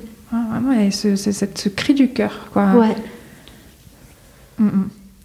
Et Et je, je- je trouve que ça touche aussi à cette idée de surpuissance qu'il faut absolument lâcher, quoi. Euh, Tout à fait. faut vraiment vrai que une ce invitation. s'était quoi. dit, euh. Ouais, c'est. Mais c'est ça, je trouve qu'il y, a, y a un espèce de, comme une espèce de croyance que je trouve un peu régressée, en fait, je dois avouer. hein. Quand je serai grande, je ferai plus jamais de bêtises. Ou quand je serai grande, je serai capable de soigner tous les gens. Pardon pour la voix, euh, c'est très attendri de ma part. C'est euh, euh, moi-même, je suis habitée de trucs comme ça. C'est pas du tout. ouais, c'était peut-être maladroit en fait de le, de le dire avec cette voix-là, mais Non, je trouve que c'était très émouvant et très juste. je pense que ça peut beaucoup parler. Et, et- et c'est beau en même temps, ça me touche beaucoup, c'est-à-dire, euh, quel- oui, quelque chose d'un peu insécurisé et qui espère qu'un jour je serai tout le temps soulagée. Un jour, j'aurai plus jamais peur d'être accompagnante. Un jour, je saurai toujours quoi faire, ou, ou- ou les gens seront toujours soulagés avec moi, ou, euh, parce que c'est insécurisant de faire face à notre inefficacité ou à notre euh, ou aux endroits où on merde ou aux endroits, enfin tu vois. Et en fait, euh, à la fois c'est très touchant et en même temps c'est un peu délirant, quoi. C'est un peu un délire de toute puissance. Quand je serai grand, je serai super héros. Ben, en fait, tu es grand et ça n'arrivera jamais, quoi. Et, heureusement. Et, euh, du coup, lâcher la toute puissance et, va bosser alors pourtant que tu n'es pas en puissance tout le temps et, que même parfois tu vas peut-être un peu merder, quoi. Et euh, et, c'est pas que dans notre pratique, c'est dans la vie. Avaler la pilule qu'on n'est pas tout puissant et vivre quand même, tu vois, c'est pas facile tous les jours. Pour moi en tout cas. Ça, tu, tu sens que c'est plus difficile pour toi à quel moment Comment ça? D'avaler la pilule qu'on n'est pas en toute puissance Dans la vie ou dans, dans mon boulot? Je sais pas, qu'est-ce qui te vient comme réponse en premier? Bah les deux. Les deux. Euh, en séance, tu, tu as des moments où tu te dis Ah, tiens, là, je sens que là, la pilule aujourd'hui, elle a du mal à passer. Tu as, des, t'as des outils pour repérer quand est-ce que vraiment là, tu sens Ah, tiens, euh, là, j'aurais bien aimé être une super-héroïne euh, et être dans une forme de toute puissance.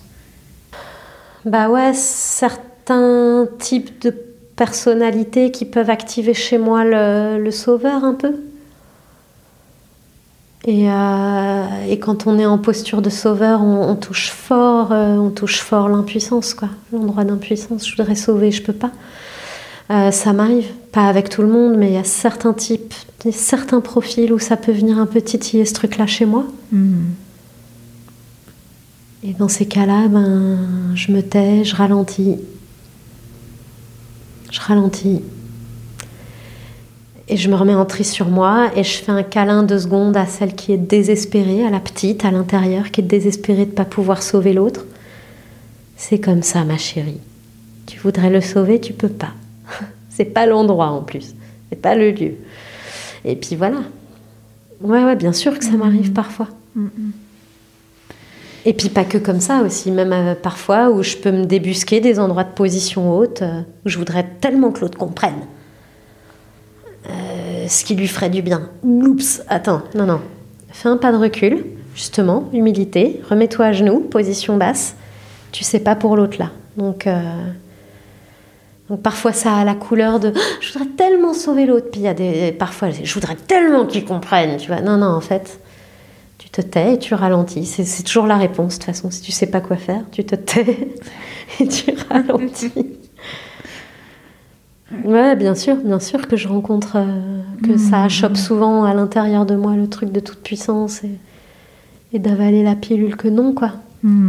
Euh, si vraiment ça chope trop, euh, ma- moi la réponse que je donne c'est faites-vous suivre et allez vous faire superviser. Et ce sont deux choses différentes. Vous êtes accompagnant, faites-vous accompagner et pas en hypnose. Et ça c'est mon point de vue et ça n'est que le mien. Ah oui, pourquoi toi tu te dis pas en hypnose? Pour aller voir autre chose que ce qu'on connaît déjà. Parce que si c'est pour que j'ai les yeux fermés et que je trouve que ta boucle 2 euh, et ta métaphore elle est trop super, j'ai les yeux fermés et putain il est bon lui avec sa métaphore. Non, non, va, va bosser en fait. Va, va- va bosser sur toi. Mais bon, ça c'est mon point de vue. hein. je connais des très grands hypnos et qui sont des humains formidables et qui bossent avec l'hypnose, avec l'hypnose et, et, qui font un chemin incroyable. Mais moi, j'ai envie de conseiller ça. C'est faites-vous accompagner. Si ça achoppe beaucoup, euh, allez éclairer vos zones d'ombre et puis faites-vous superviser. Demandez du soutien. Parce que oui, on va avoir des trucs de toute puissance. Oui, on va avoir envie de dire Yes, j'ai fait une trop belle séance, elle a super bien marché. Bah oui, et, c'est. Ça fait du bien d'avoir quelqu'un qui peut l'entendre, qui peut nous valoriser, qui peut nous recadrer, qui peut nous guider. Euh, donc euh, voilà, faut pas rester tout seul.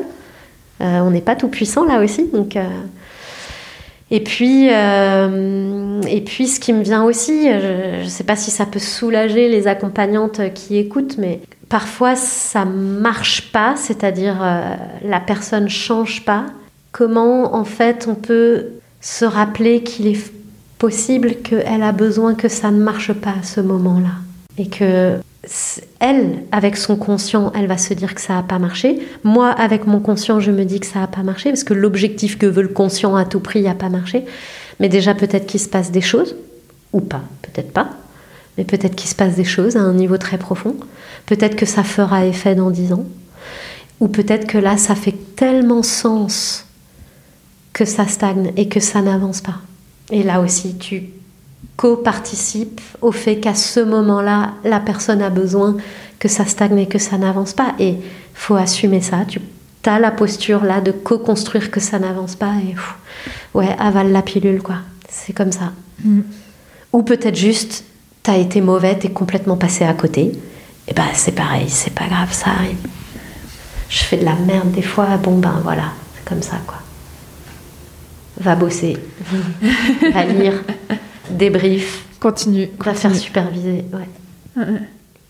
Et, euh, je, reviens sur toi, les, les toi ta, ta, pratique, ton accompagnement là en cabinet. Tu disais tout à l'heure, mais très rapidement, que euh, finalement, toi, tu n'accompagnais plus, parce que ça y est, tu avais 8 ans en fait, d'accompagnement derrière toi, que tu n'accompagnais plus euh, seulement l'arrêt du tabac ou seulement en le, passage, enfin, la préparation d'un futur examen. Euh, qu'est-ce que tu voulais dire par là? C'est-à-dire que euh, tu as des personnes quand même qui t'appellent encore aujourd'hui pour de l'arrêt du tabac ou pour des passages d'examen, mais tu, du coup, en posant ton cadre, tu expliques que bah, ça va aller au-delà en fait, de, cet objectif euh, ultra précis? Ou c'est simplement tu dis, bah non, moi j'accompagne plus ce genre de demande? Non, non, alors je n'ai pas dit que j'accompagnais plus ça. C'est, il n'y a pas que ça dans mon cabinet. tu vois ce que je veux dire? Oui. J'accompagne encore vraiment de temps en temps de la pure thérapie brève ou pure coaching, euh, passage d'examen, ça m'arrive. Mais euh, comme. Euh, enfin voilà, c'est loin d'être courant dans mon cabinet, on va dire. Ça prend de plus en plus de place que je reçois des gens qui veulent faire un travail plus, plus au long cours, un peu plus délicat, un peu plus profond, tu vois. Plus sur des troubles de la personnalité, des trucs comme ça, quoi. Mais je reçois toujours et j'aime bien. Euh, notamment les arrêts du tabac. Moi, j'aime beaucoup. Je me rappelle de, Sana là, qui, qui, parlait, euh, j'ai beaucoup aimé comment elle parlait de ses arrêts du tabac sur le dernier podcast. Hum, moi, j'aime beaucoup faire les arrêts du tabac. Ah oui, pourquoi? Euh, C'est presque triste, j'en reçois de moins en moins, mais, mais j'aime beaucoup. J'aime beaucoup parce que ça me demande pas mal de haute voltige, de technique, de savoir-faire. C'est-à-dire quand tu dis ça? Je n'aime pas faire du travail purement symptomatique. Genre, on coupe le signal, on coupe le tabac et puis tu t'en vas. Ça, c'est pas mon truc. Pour le respect de toutes les parts de la personne à l'intérieur, euh, j'aime pas faire du symptomatique. Or, les gens arrivent avec ce symptôme. Je veux arrêter de fumer. Euh, du coup, j'aime bien faire un travail un peu plus en profondeur, c'est-à-dire euh, ce qu'on appelle en hypnose, en Ouais, en hypnose, on, parle de l'écologie, c'est-à-dire justement l'équilibre de toutes nos parts à l'intérieur, que ça respecte toutes mes parts à l'intérieur, que ça me respecte dans mes relations, que ça me respecte dans mon environnement. Euh, et, en fait, euh, là, je prends grand soin de l'écologie profonde, d'être sûr que euh, il va arrêter de fumer, mais qu'il roule dans la vie, quoi, avec son arrêt du tabac. Et hum, du coup, comment dire? Je trouve que ça demande de la haute voltige parce que faut suffisamment ouvrir des boîtes pour pas faire du symptomatique, pour que la personne comprenne, euh, bah, par exemple, que le tabac peut être utile à quelque chose, qu'il est en train de prendre soin de quelque chose à l'intérieur de lui en fumant. Ça peut être ça, ça peut être autre chose, hein, mais qu'en fait c'est relié à des choses certainement plus profondes. Comment on ouvre ces boîtes-là? Mais en même temps, faut pas ouvrir grand les boîtes parce que ça demande, c'est un arrêt du tabac, quoi. Et qu'il n'est pas venu faire une psychothérapie. Et ça, j'aime beaucoup. Et en plus de ça, j'ose aller, j'ose aller au bout du truc. Je fais des arrêts du tabac, si possible, en une séance. 90% de mes arrêts du tabac, c'est en une séance. Ah, oui, d'accord. Donc ça demande beaucoup de finesse, en fait. Euh, et du coup, j'adore. J'adore faire les arrêts du tabac pour ça, parce que techniquement, ça demande, euh, ça demande d'être vraiment euh, très attentif, en fait. Euh, ça demande aussi des techniques hypnotiques. Du coup, j'aime beaucoup parce que je fais vraiment de la pure hypnose euh, beaucoup. C'est ce que j'allais te demander au niveau de la technique, que ce soit des leviers d'induction, des leviers en fait de changement. Tu trouves que c'est toujours un peu les mêmes qui reviennent avec cette demande? J'ai une trame en fait qui me permet de tout checker, mais c'est pas un protocole. Je peux pas le dire comme ça. Disons que j'ai une trame qui me permet d'être sûr que j'ai tout vu, que j'ai tout checké et que je peux utiliser tous les leviers de changement disponibles. Donc j'ai une espèce d'architecture, une espèce de squelette. Et puis je vais beaucoup plus utiliser tel outil dans mon squelette, ou plutôt tel autre, ou plutôt tel autre. Euh, bon, là, je vais pas te le décrire en détail parce qu'il y a peut-être des gens qui vont nous écouter qui sont pas hypno, mais euh, j'ai une espèce de trame sur laquelle je m'appuie. Donc, euh, et puis il y a une autre raison qui fait que j'adore faire les arrêts du tabac, c'est que je reçois beaucoup d'hommes pour les arrêts du tabac. Or, en psychothérapie, il y a très peu d'hommes qui viennent en psychothérapie. Euh, en hypnose, il y a un peu plus d'hommes que chez les psychothérapeutes ou chez les psychologues. Mais bon, malgré tout, dans ma clientèle, j'ai beaucoup plus de femmes que d'hommes. Or, les arrêts du tabac, j'ai beaucoup d'hommes. Et j'adore parce que euh, jamais ils seraient allés voir un thérapeute. Or, ils poussent la porte là d'un hypno pour arrêter de fumer et on en trouve ces fameuses boîtes. Mais pas trop. Moi, je veux pas qu'ils sortent des molis, je veux pas qu'ils sortent et ils sont pas venus là pour ça. Et du coup, ça me touche énormément parce que je me retrouve à accompagner des gens qui me disent des choses qu'ils pensaient pas qu'ils diraient un jour. On entrouvre des boîtes euh, qui pensaient pas qu'ils pourraient l'ouvrir un jour avec quelqu'un. Il y a même certains qui me disent mais en fait je veux revenir. Euh, ça leur a mis le pied dans l'accompagnement. Il y en a d'autres, ce sera un one-shot, ils reviendront pas, mais ils ont dit des choses à quelqu'un, ou ils ont lâché une larme, ou euh, ils ont entendu que ce qu'ils disaient, ça, me touchait. c'est la première fois de leur vie que ça leur arrive. Enfin, tu vois, quand tu fais un arrêt du tabac un routier euh, qui fait 1m90, 120 kg, qui est tout le temps tout seul dans sa cabine de, camion, euh, bah, ça me touche énormément en fait. Donc j'adore faire les arrêts du tabac. Bah, c'est bon à entendre et de, voir en fait comment toi tu as réussi à, te l'approprier cette demande, c'est génial. Hein. Euh, je pense que je te demanderai une supervision pour que tu m'expliques un peu plus la trame. ouais, ouais, ouais, ouais, carrément. Euh, c'est pas un secret. Hein. Je, je, l'aime bien cette trame. Elle, elle me permet, ouais, en effet, de, bien vérifier que j'ai que, que, j'ai pensé à tout un peu et que la personne s'est sentie euh, reçue dans sa globalité. Donc je peux la transmettre, bien sûr, cette, cette, approche, parce qu'il n'y a, y a, pas le R là. Oui, la propriété, ouais. Copyright. et, et je, reviens sur, sur euh, vraiment les dernières questions, c'était ton accompagnement. Et je sais qu'aujourd'hui, tu me l'as dit, hein, que tu avais euh, quand même beaucoup, beaucoup en fait joué avec ton cadre, le cadre en fait de ton accompagnement, puisque avant tu avais un cabinet, voilà, dans un cabinet, je crois paramédical, avec une plaque, voilà, qui était donc pignon sur rue, et que là maintenant tu as arrêté, tu as quitté en fait euh, ce lieu-là pour toi en fait recevoir directement chez toi. Donc vraiment d'être dans ce jeu en du cadre. Tu me disais même quitte à le péter en fait vraiment ce, cadre d'accompagnement là. Alors comment c'est pour toi? Comment donc comment commencer en fait de recevoir chez toi? Euh, comment comment tu as observé en fait euh, bah, les mouvements, euh, les changements que ça a apporté en fait justement à ta pratique? Voilà. Ouais. Ouais, ouais, je me rappelle qu'on avait un peu échangé sur ça et, ça, ça, m'avait touché qu'on parle de ça. C'est vrai que, à mon sens, hein, sens, dans tout accompagnement, quel qu'il soit, hein, pédagogique, thérapeutique. Enfin, je pense qu'il y a besoin d'un gros cadre. Il y a besoin de cadre. Je suis allée en cérémonie chamanique. Bon, ben, il y a un cadre, il y a un énorme cadre parce que ça permet qu'on puisse complètement déborder par ailleurs, tu vois. Et euh, bah, du coup, au début de ma pratique, j'avais quand même un truc très cadré. Ça dit, bah, comme tu dis, un centre médical, euh, salle d'attente, machin, un truc bien euh, normé.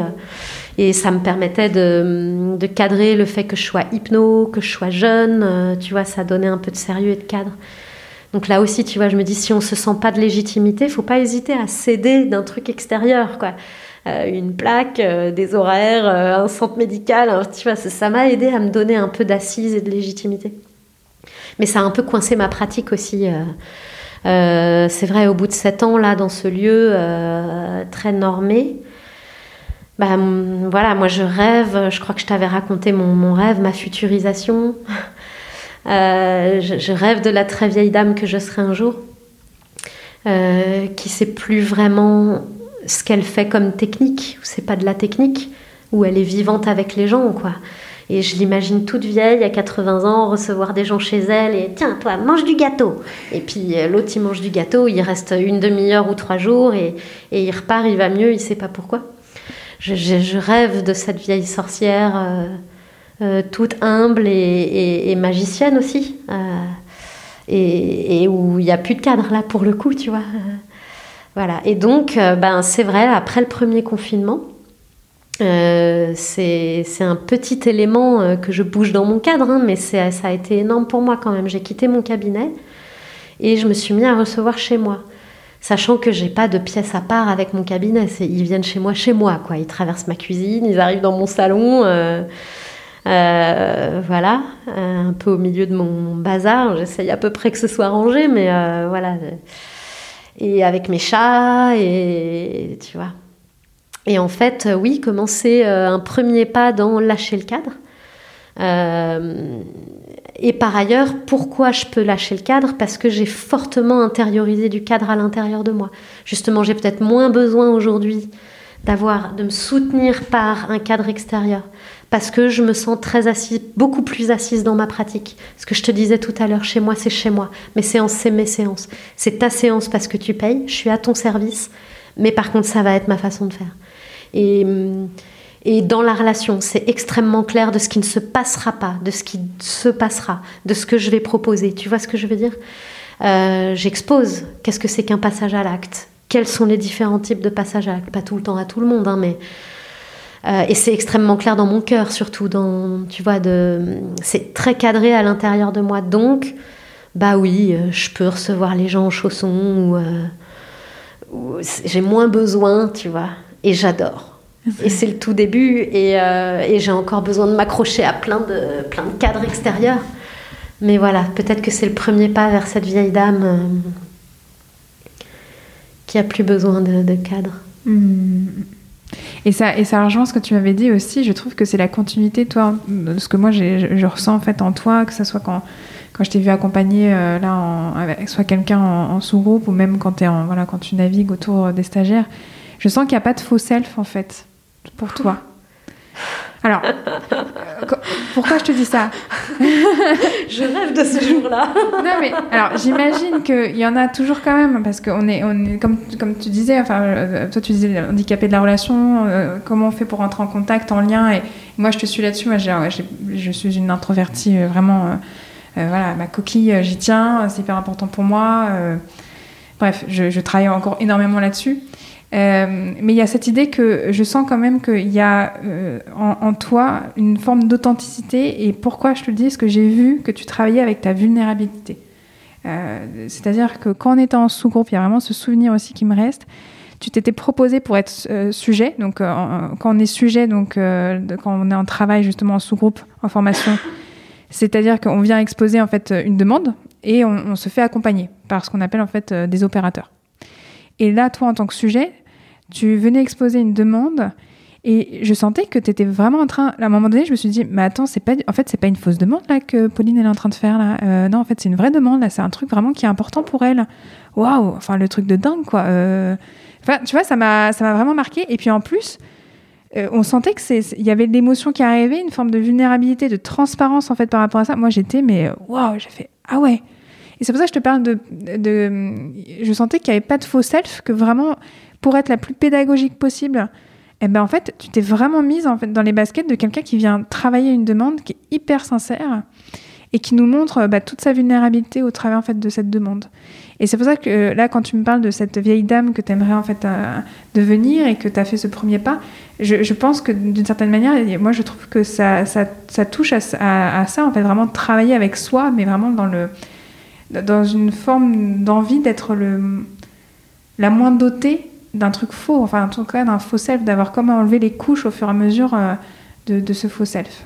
Ouais, ouais, c'est une velléité. Euh, je suis très touchée. Euh, Elsa, que tu me dises que tu vois pas de faux self.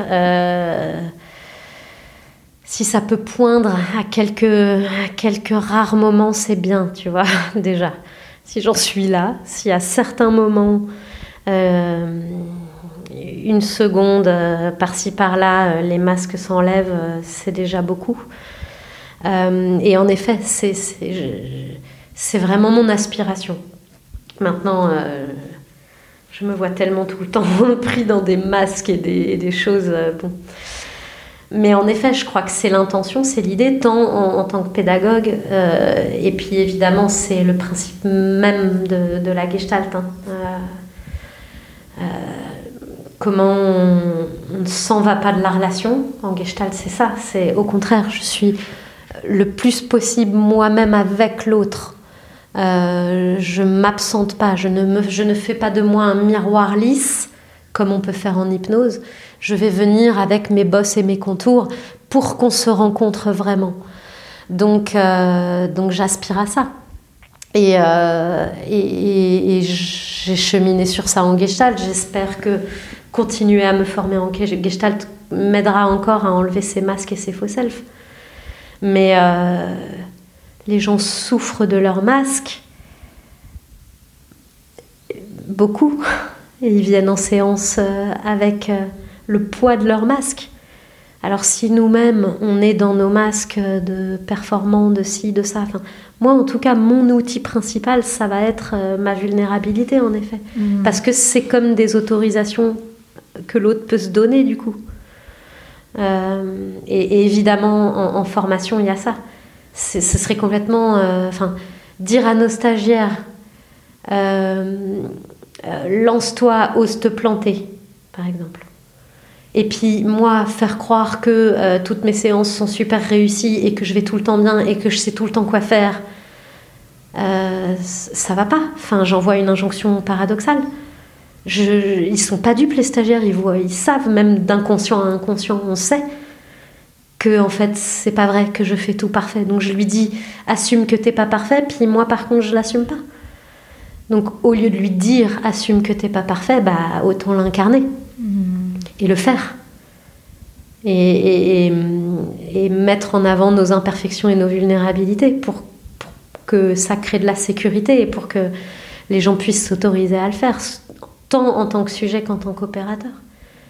Et tu vois, même là, hein, il y a des écueils. Hein, euh, pour qui tu le fais vraiment de montrer ta vulnérabilité?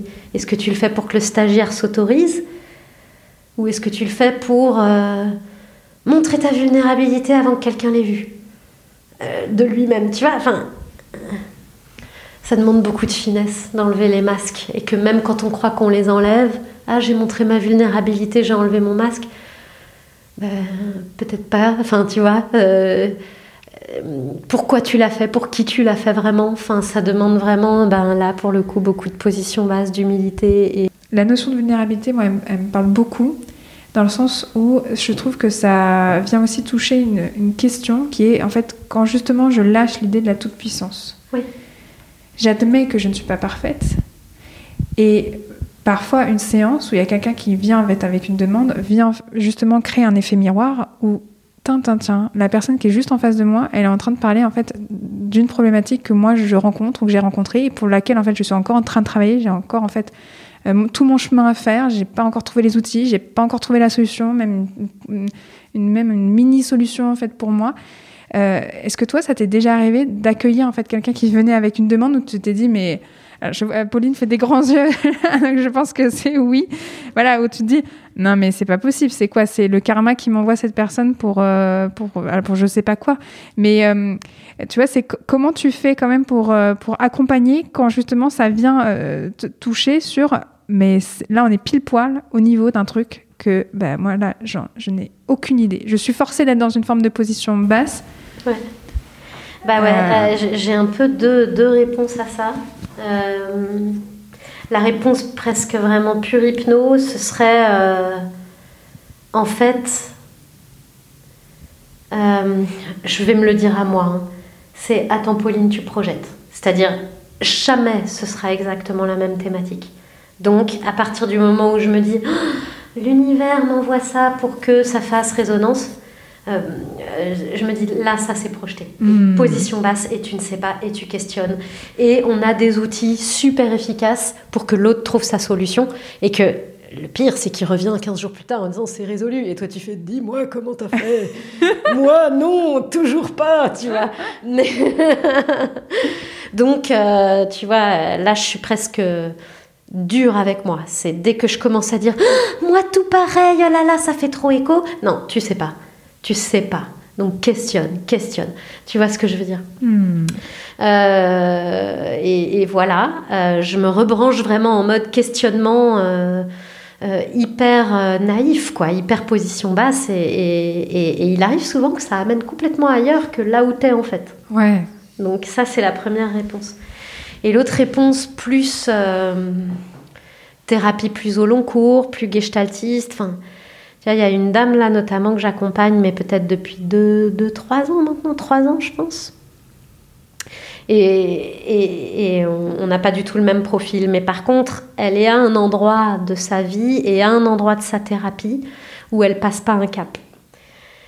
Et euh, j'en suis un peu là moi aussi. Je suis à un endroit et je vois que c'est un peu des caps similaires. Il y a vraiment comme on est allé creuser les couches d'oignons.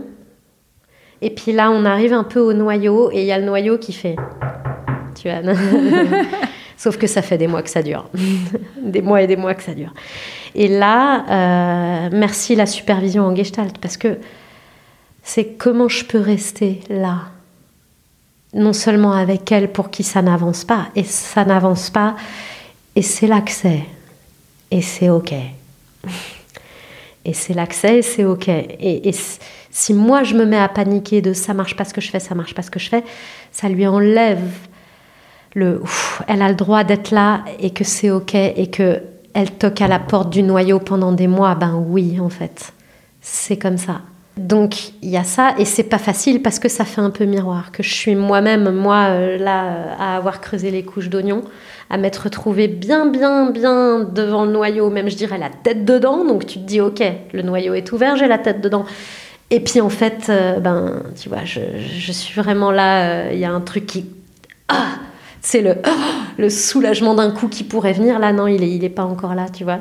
Et du coup ça ça c'est difficile parce que parfois je la vois euh, craquer et me dire j'en peux plus. Elle, ne remet pas en doute l'accompagnement, mais elle remet en, enfin, elle, s'épuise, elle en peut plus, elle a peur de jamais y arriver. Et où moi je dois rester très tranquille avec elle. Et par ailleurs, ça me prend parfois toute seule chez moi le soir de me faire des crises de panique, à hurler de larmes et à me dire je vais jamais y arriver, je toque à la porte depuis des mois et ça, et, ça vient pas et ça vient pas. Et tu vois ce que je veux dire? Donc, ben, je me fais accompagner et je me fais superviser. Et, euh, voilà, et euh, en effet, ça demande de trouver suffisamment de calme pour euh, laisser être ce qui est. Et, et voilà. Hmm. Toi, si tu avais un, un, élément, un truc que tu aimerais dire, que tu aimerais transmettre à la Pauline qui est au tout début de son chemin d'accompagnante, qu'est-ce que tu aimerais lui dire? Quel est le truc que ouais, tu te dis, ah tiens, un posteriori, ça m'aurait bien aidé ça? Tu sais que j'ai réfléchi à cette question ce matin, mais qui, n'est pas trop voulu réfléchir à cet entretien et tout. Mais cette question, je me suis dit, mais très franchement, qu'est-ce que je pourrais dire à la Pauline qui démarre, euh, à Pauline de moins de 30 ans, quoi. Et franchement, je réfléchis, je réfléchis, et je me dis, qu'il n'y a pas grand-chose que je pourrais lui conseiller parce que je te remercie de cette question en fait. parce que du coup, ça me fait me retourner sur ces huit années d'accompagnement. Et, euh, et c'est bien ce que j'ai fait en fait. Et, et comment j'ai tellement merdé, et comment ça pourrait être tellement mieux, et comment ça va l'être. Mais du coup, j'aurais juste envie de lui dire c'est bien ce que tu fais. Ah oui, mais je panique, ça c'est nul et tout. Oui, c'est bien ce que tu fais en fait. Ça, va bien se passer. Hmm. Continue. En fait, tu vois, je me dis bon, c'est pas mal quoi. Enfin, et c'est loin d'être merveilleux, mais ça, on tend vers et, et on arrivera. Je sais pas à quelle destination, mais vas-y, continue en fait. C'est ça que je voudrais lui dire. Et après, j'ai quand même trouvé un autre conseil très pragmatique à lui donner. Ah. Augmente tes prix, bordel. Ah, mais sujet hyper intéressant. Augmente tes prix, bordel. Très bien. C'est-à-dire euh, bah en fait, euh, je me faisais pas payer assez.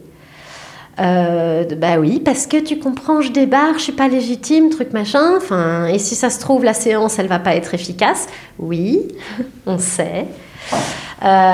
augmente tes prix, en fait, c'est ton métier. pour plein de raisons, augmente tes prix. Déjà parce que euh, je me suis retrouvée à devoir euh, refaire des remplacements infirmiers parce que je gagnais pas assez ma vie en 2017. Et c'est pas ok en fait, augmente tes prix. Euh, d'où tu vas refaire un autre taf Non. T'es légitime, augmente tes prix. et puis, une des raisons qu'elle donne, cette Pauline du passé, c'est oui, mais je suis dans une région où les gens ne gagnent pas beaucoup. Hein. Euh, donc c'est vrai, ça m'arrive de faire des prix moins chers à certains parce que je suis dans une région où il peut y avoir des gens en difficulté. Mais par contre, il y a plein de gens qui viennent me voir, euh, ils sont pas richissimes, mais ils ont les sous quoi. Et moi-même, il y a une période où bah, justement quand j'ai dû retourner bosser, euh, je me payais un psychothérapeute toutes les semaines, hein, toutes les semaines. Hein. Je gagnais 900 euros par mois. bon ben pour moi c'était essentiel d'être suivi en thérapie. J'ai pas arrêté d'être suivie en thérapie, j'ai repris un taf à côté. Et je suis pas partie en vacances. Et je me suis payé ma thérapie. Une thérapie, ça se paye en fait. Ah, vous êtes cher, ils sont chers vos tarifs. Oui. Premièrement, c'est comme ça que je gagne ma vie. Et deuxièmement, qu'est-ce que tu es prêt à investir quoi? Et, euh, et, je rêve d'un jour, hein, pareil, viens manger du gâteau et tu payes pas, etc. Je dis pas qu'il faut à tout prix que les gens payent, mais aujourd'hui, dans la façon dont je travaille et dans comment ça me fait gagner ma vie et tout, ben, euh, ouais, ouais, euh, je pense que c'est important de, payer sa thérapie. Tu vois, cette jeune fille de 2016 ou 2017, un mec me dit j'ai pas les sous. ok, bah non, vraiment, je suis en galère. Mais je lui demande pas le détail, ça me regarde pas. Et puis il est venu beaucoup de séances. On s'est venu, on s'est vu peut-être deux fois par mois pendant six mois, et je lui faisais vraiment des tout petits tarifs. Et un été, il me dit euh, Bah ouais, j'aurais pas les moyens de me payer la thérapie au prix où vous êtes parce que euh, sinon je pourrais pas me payer de vacances. Le mec me dit ça, je lui fais un tarif alors que moi, ça faisait 5 ans que j'étais pas partie en vacances parce que je gagnais pas assez ma vie et que je me payais de la thérapie. Et que le mec, je lui fais un tarif. Enfin, tu vois. Et là, je me suis dit, ah ouais, en fait, on n'a pas le même rapport à l'argent, on n'a pas le même rapport à l'accompagnement on n'a pas le même rapport aux priorités en fait. Et, c'est ok que ta priorité ce soit vacances, tes vacances ou ton pot de Nutella euh, qui coûte 12 000 euh, chez Inter, c'est ok. Juste, c'est pas à moi de te faire un prix quoi. Et prends tes responsabilités. Assume qu'en fait c'est vacances ou thérapie. Tu vois? Donc plein de choses comme ça où je me dis monte tes tarifs, rends la responsabilité aux gens, arrête d'aller euh, te lever à 5 heures du mat pour aller faire des piqûres euh, à des gens. Euh, monte tes tarifs. Pardon, j'ai réponse extensive. Ah, mais, c'est génial, c'est une réponse en fait parfaite. Vraiment.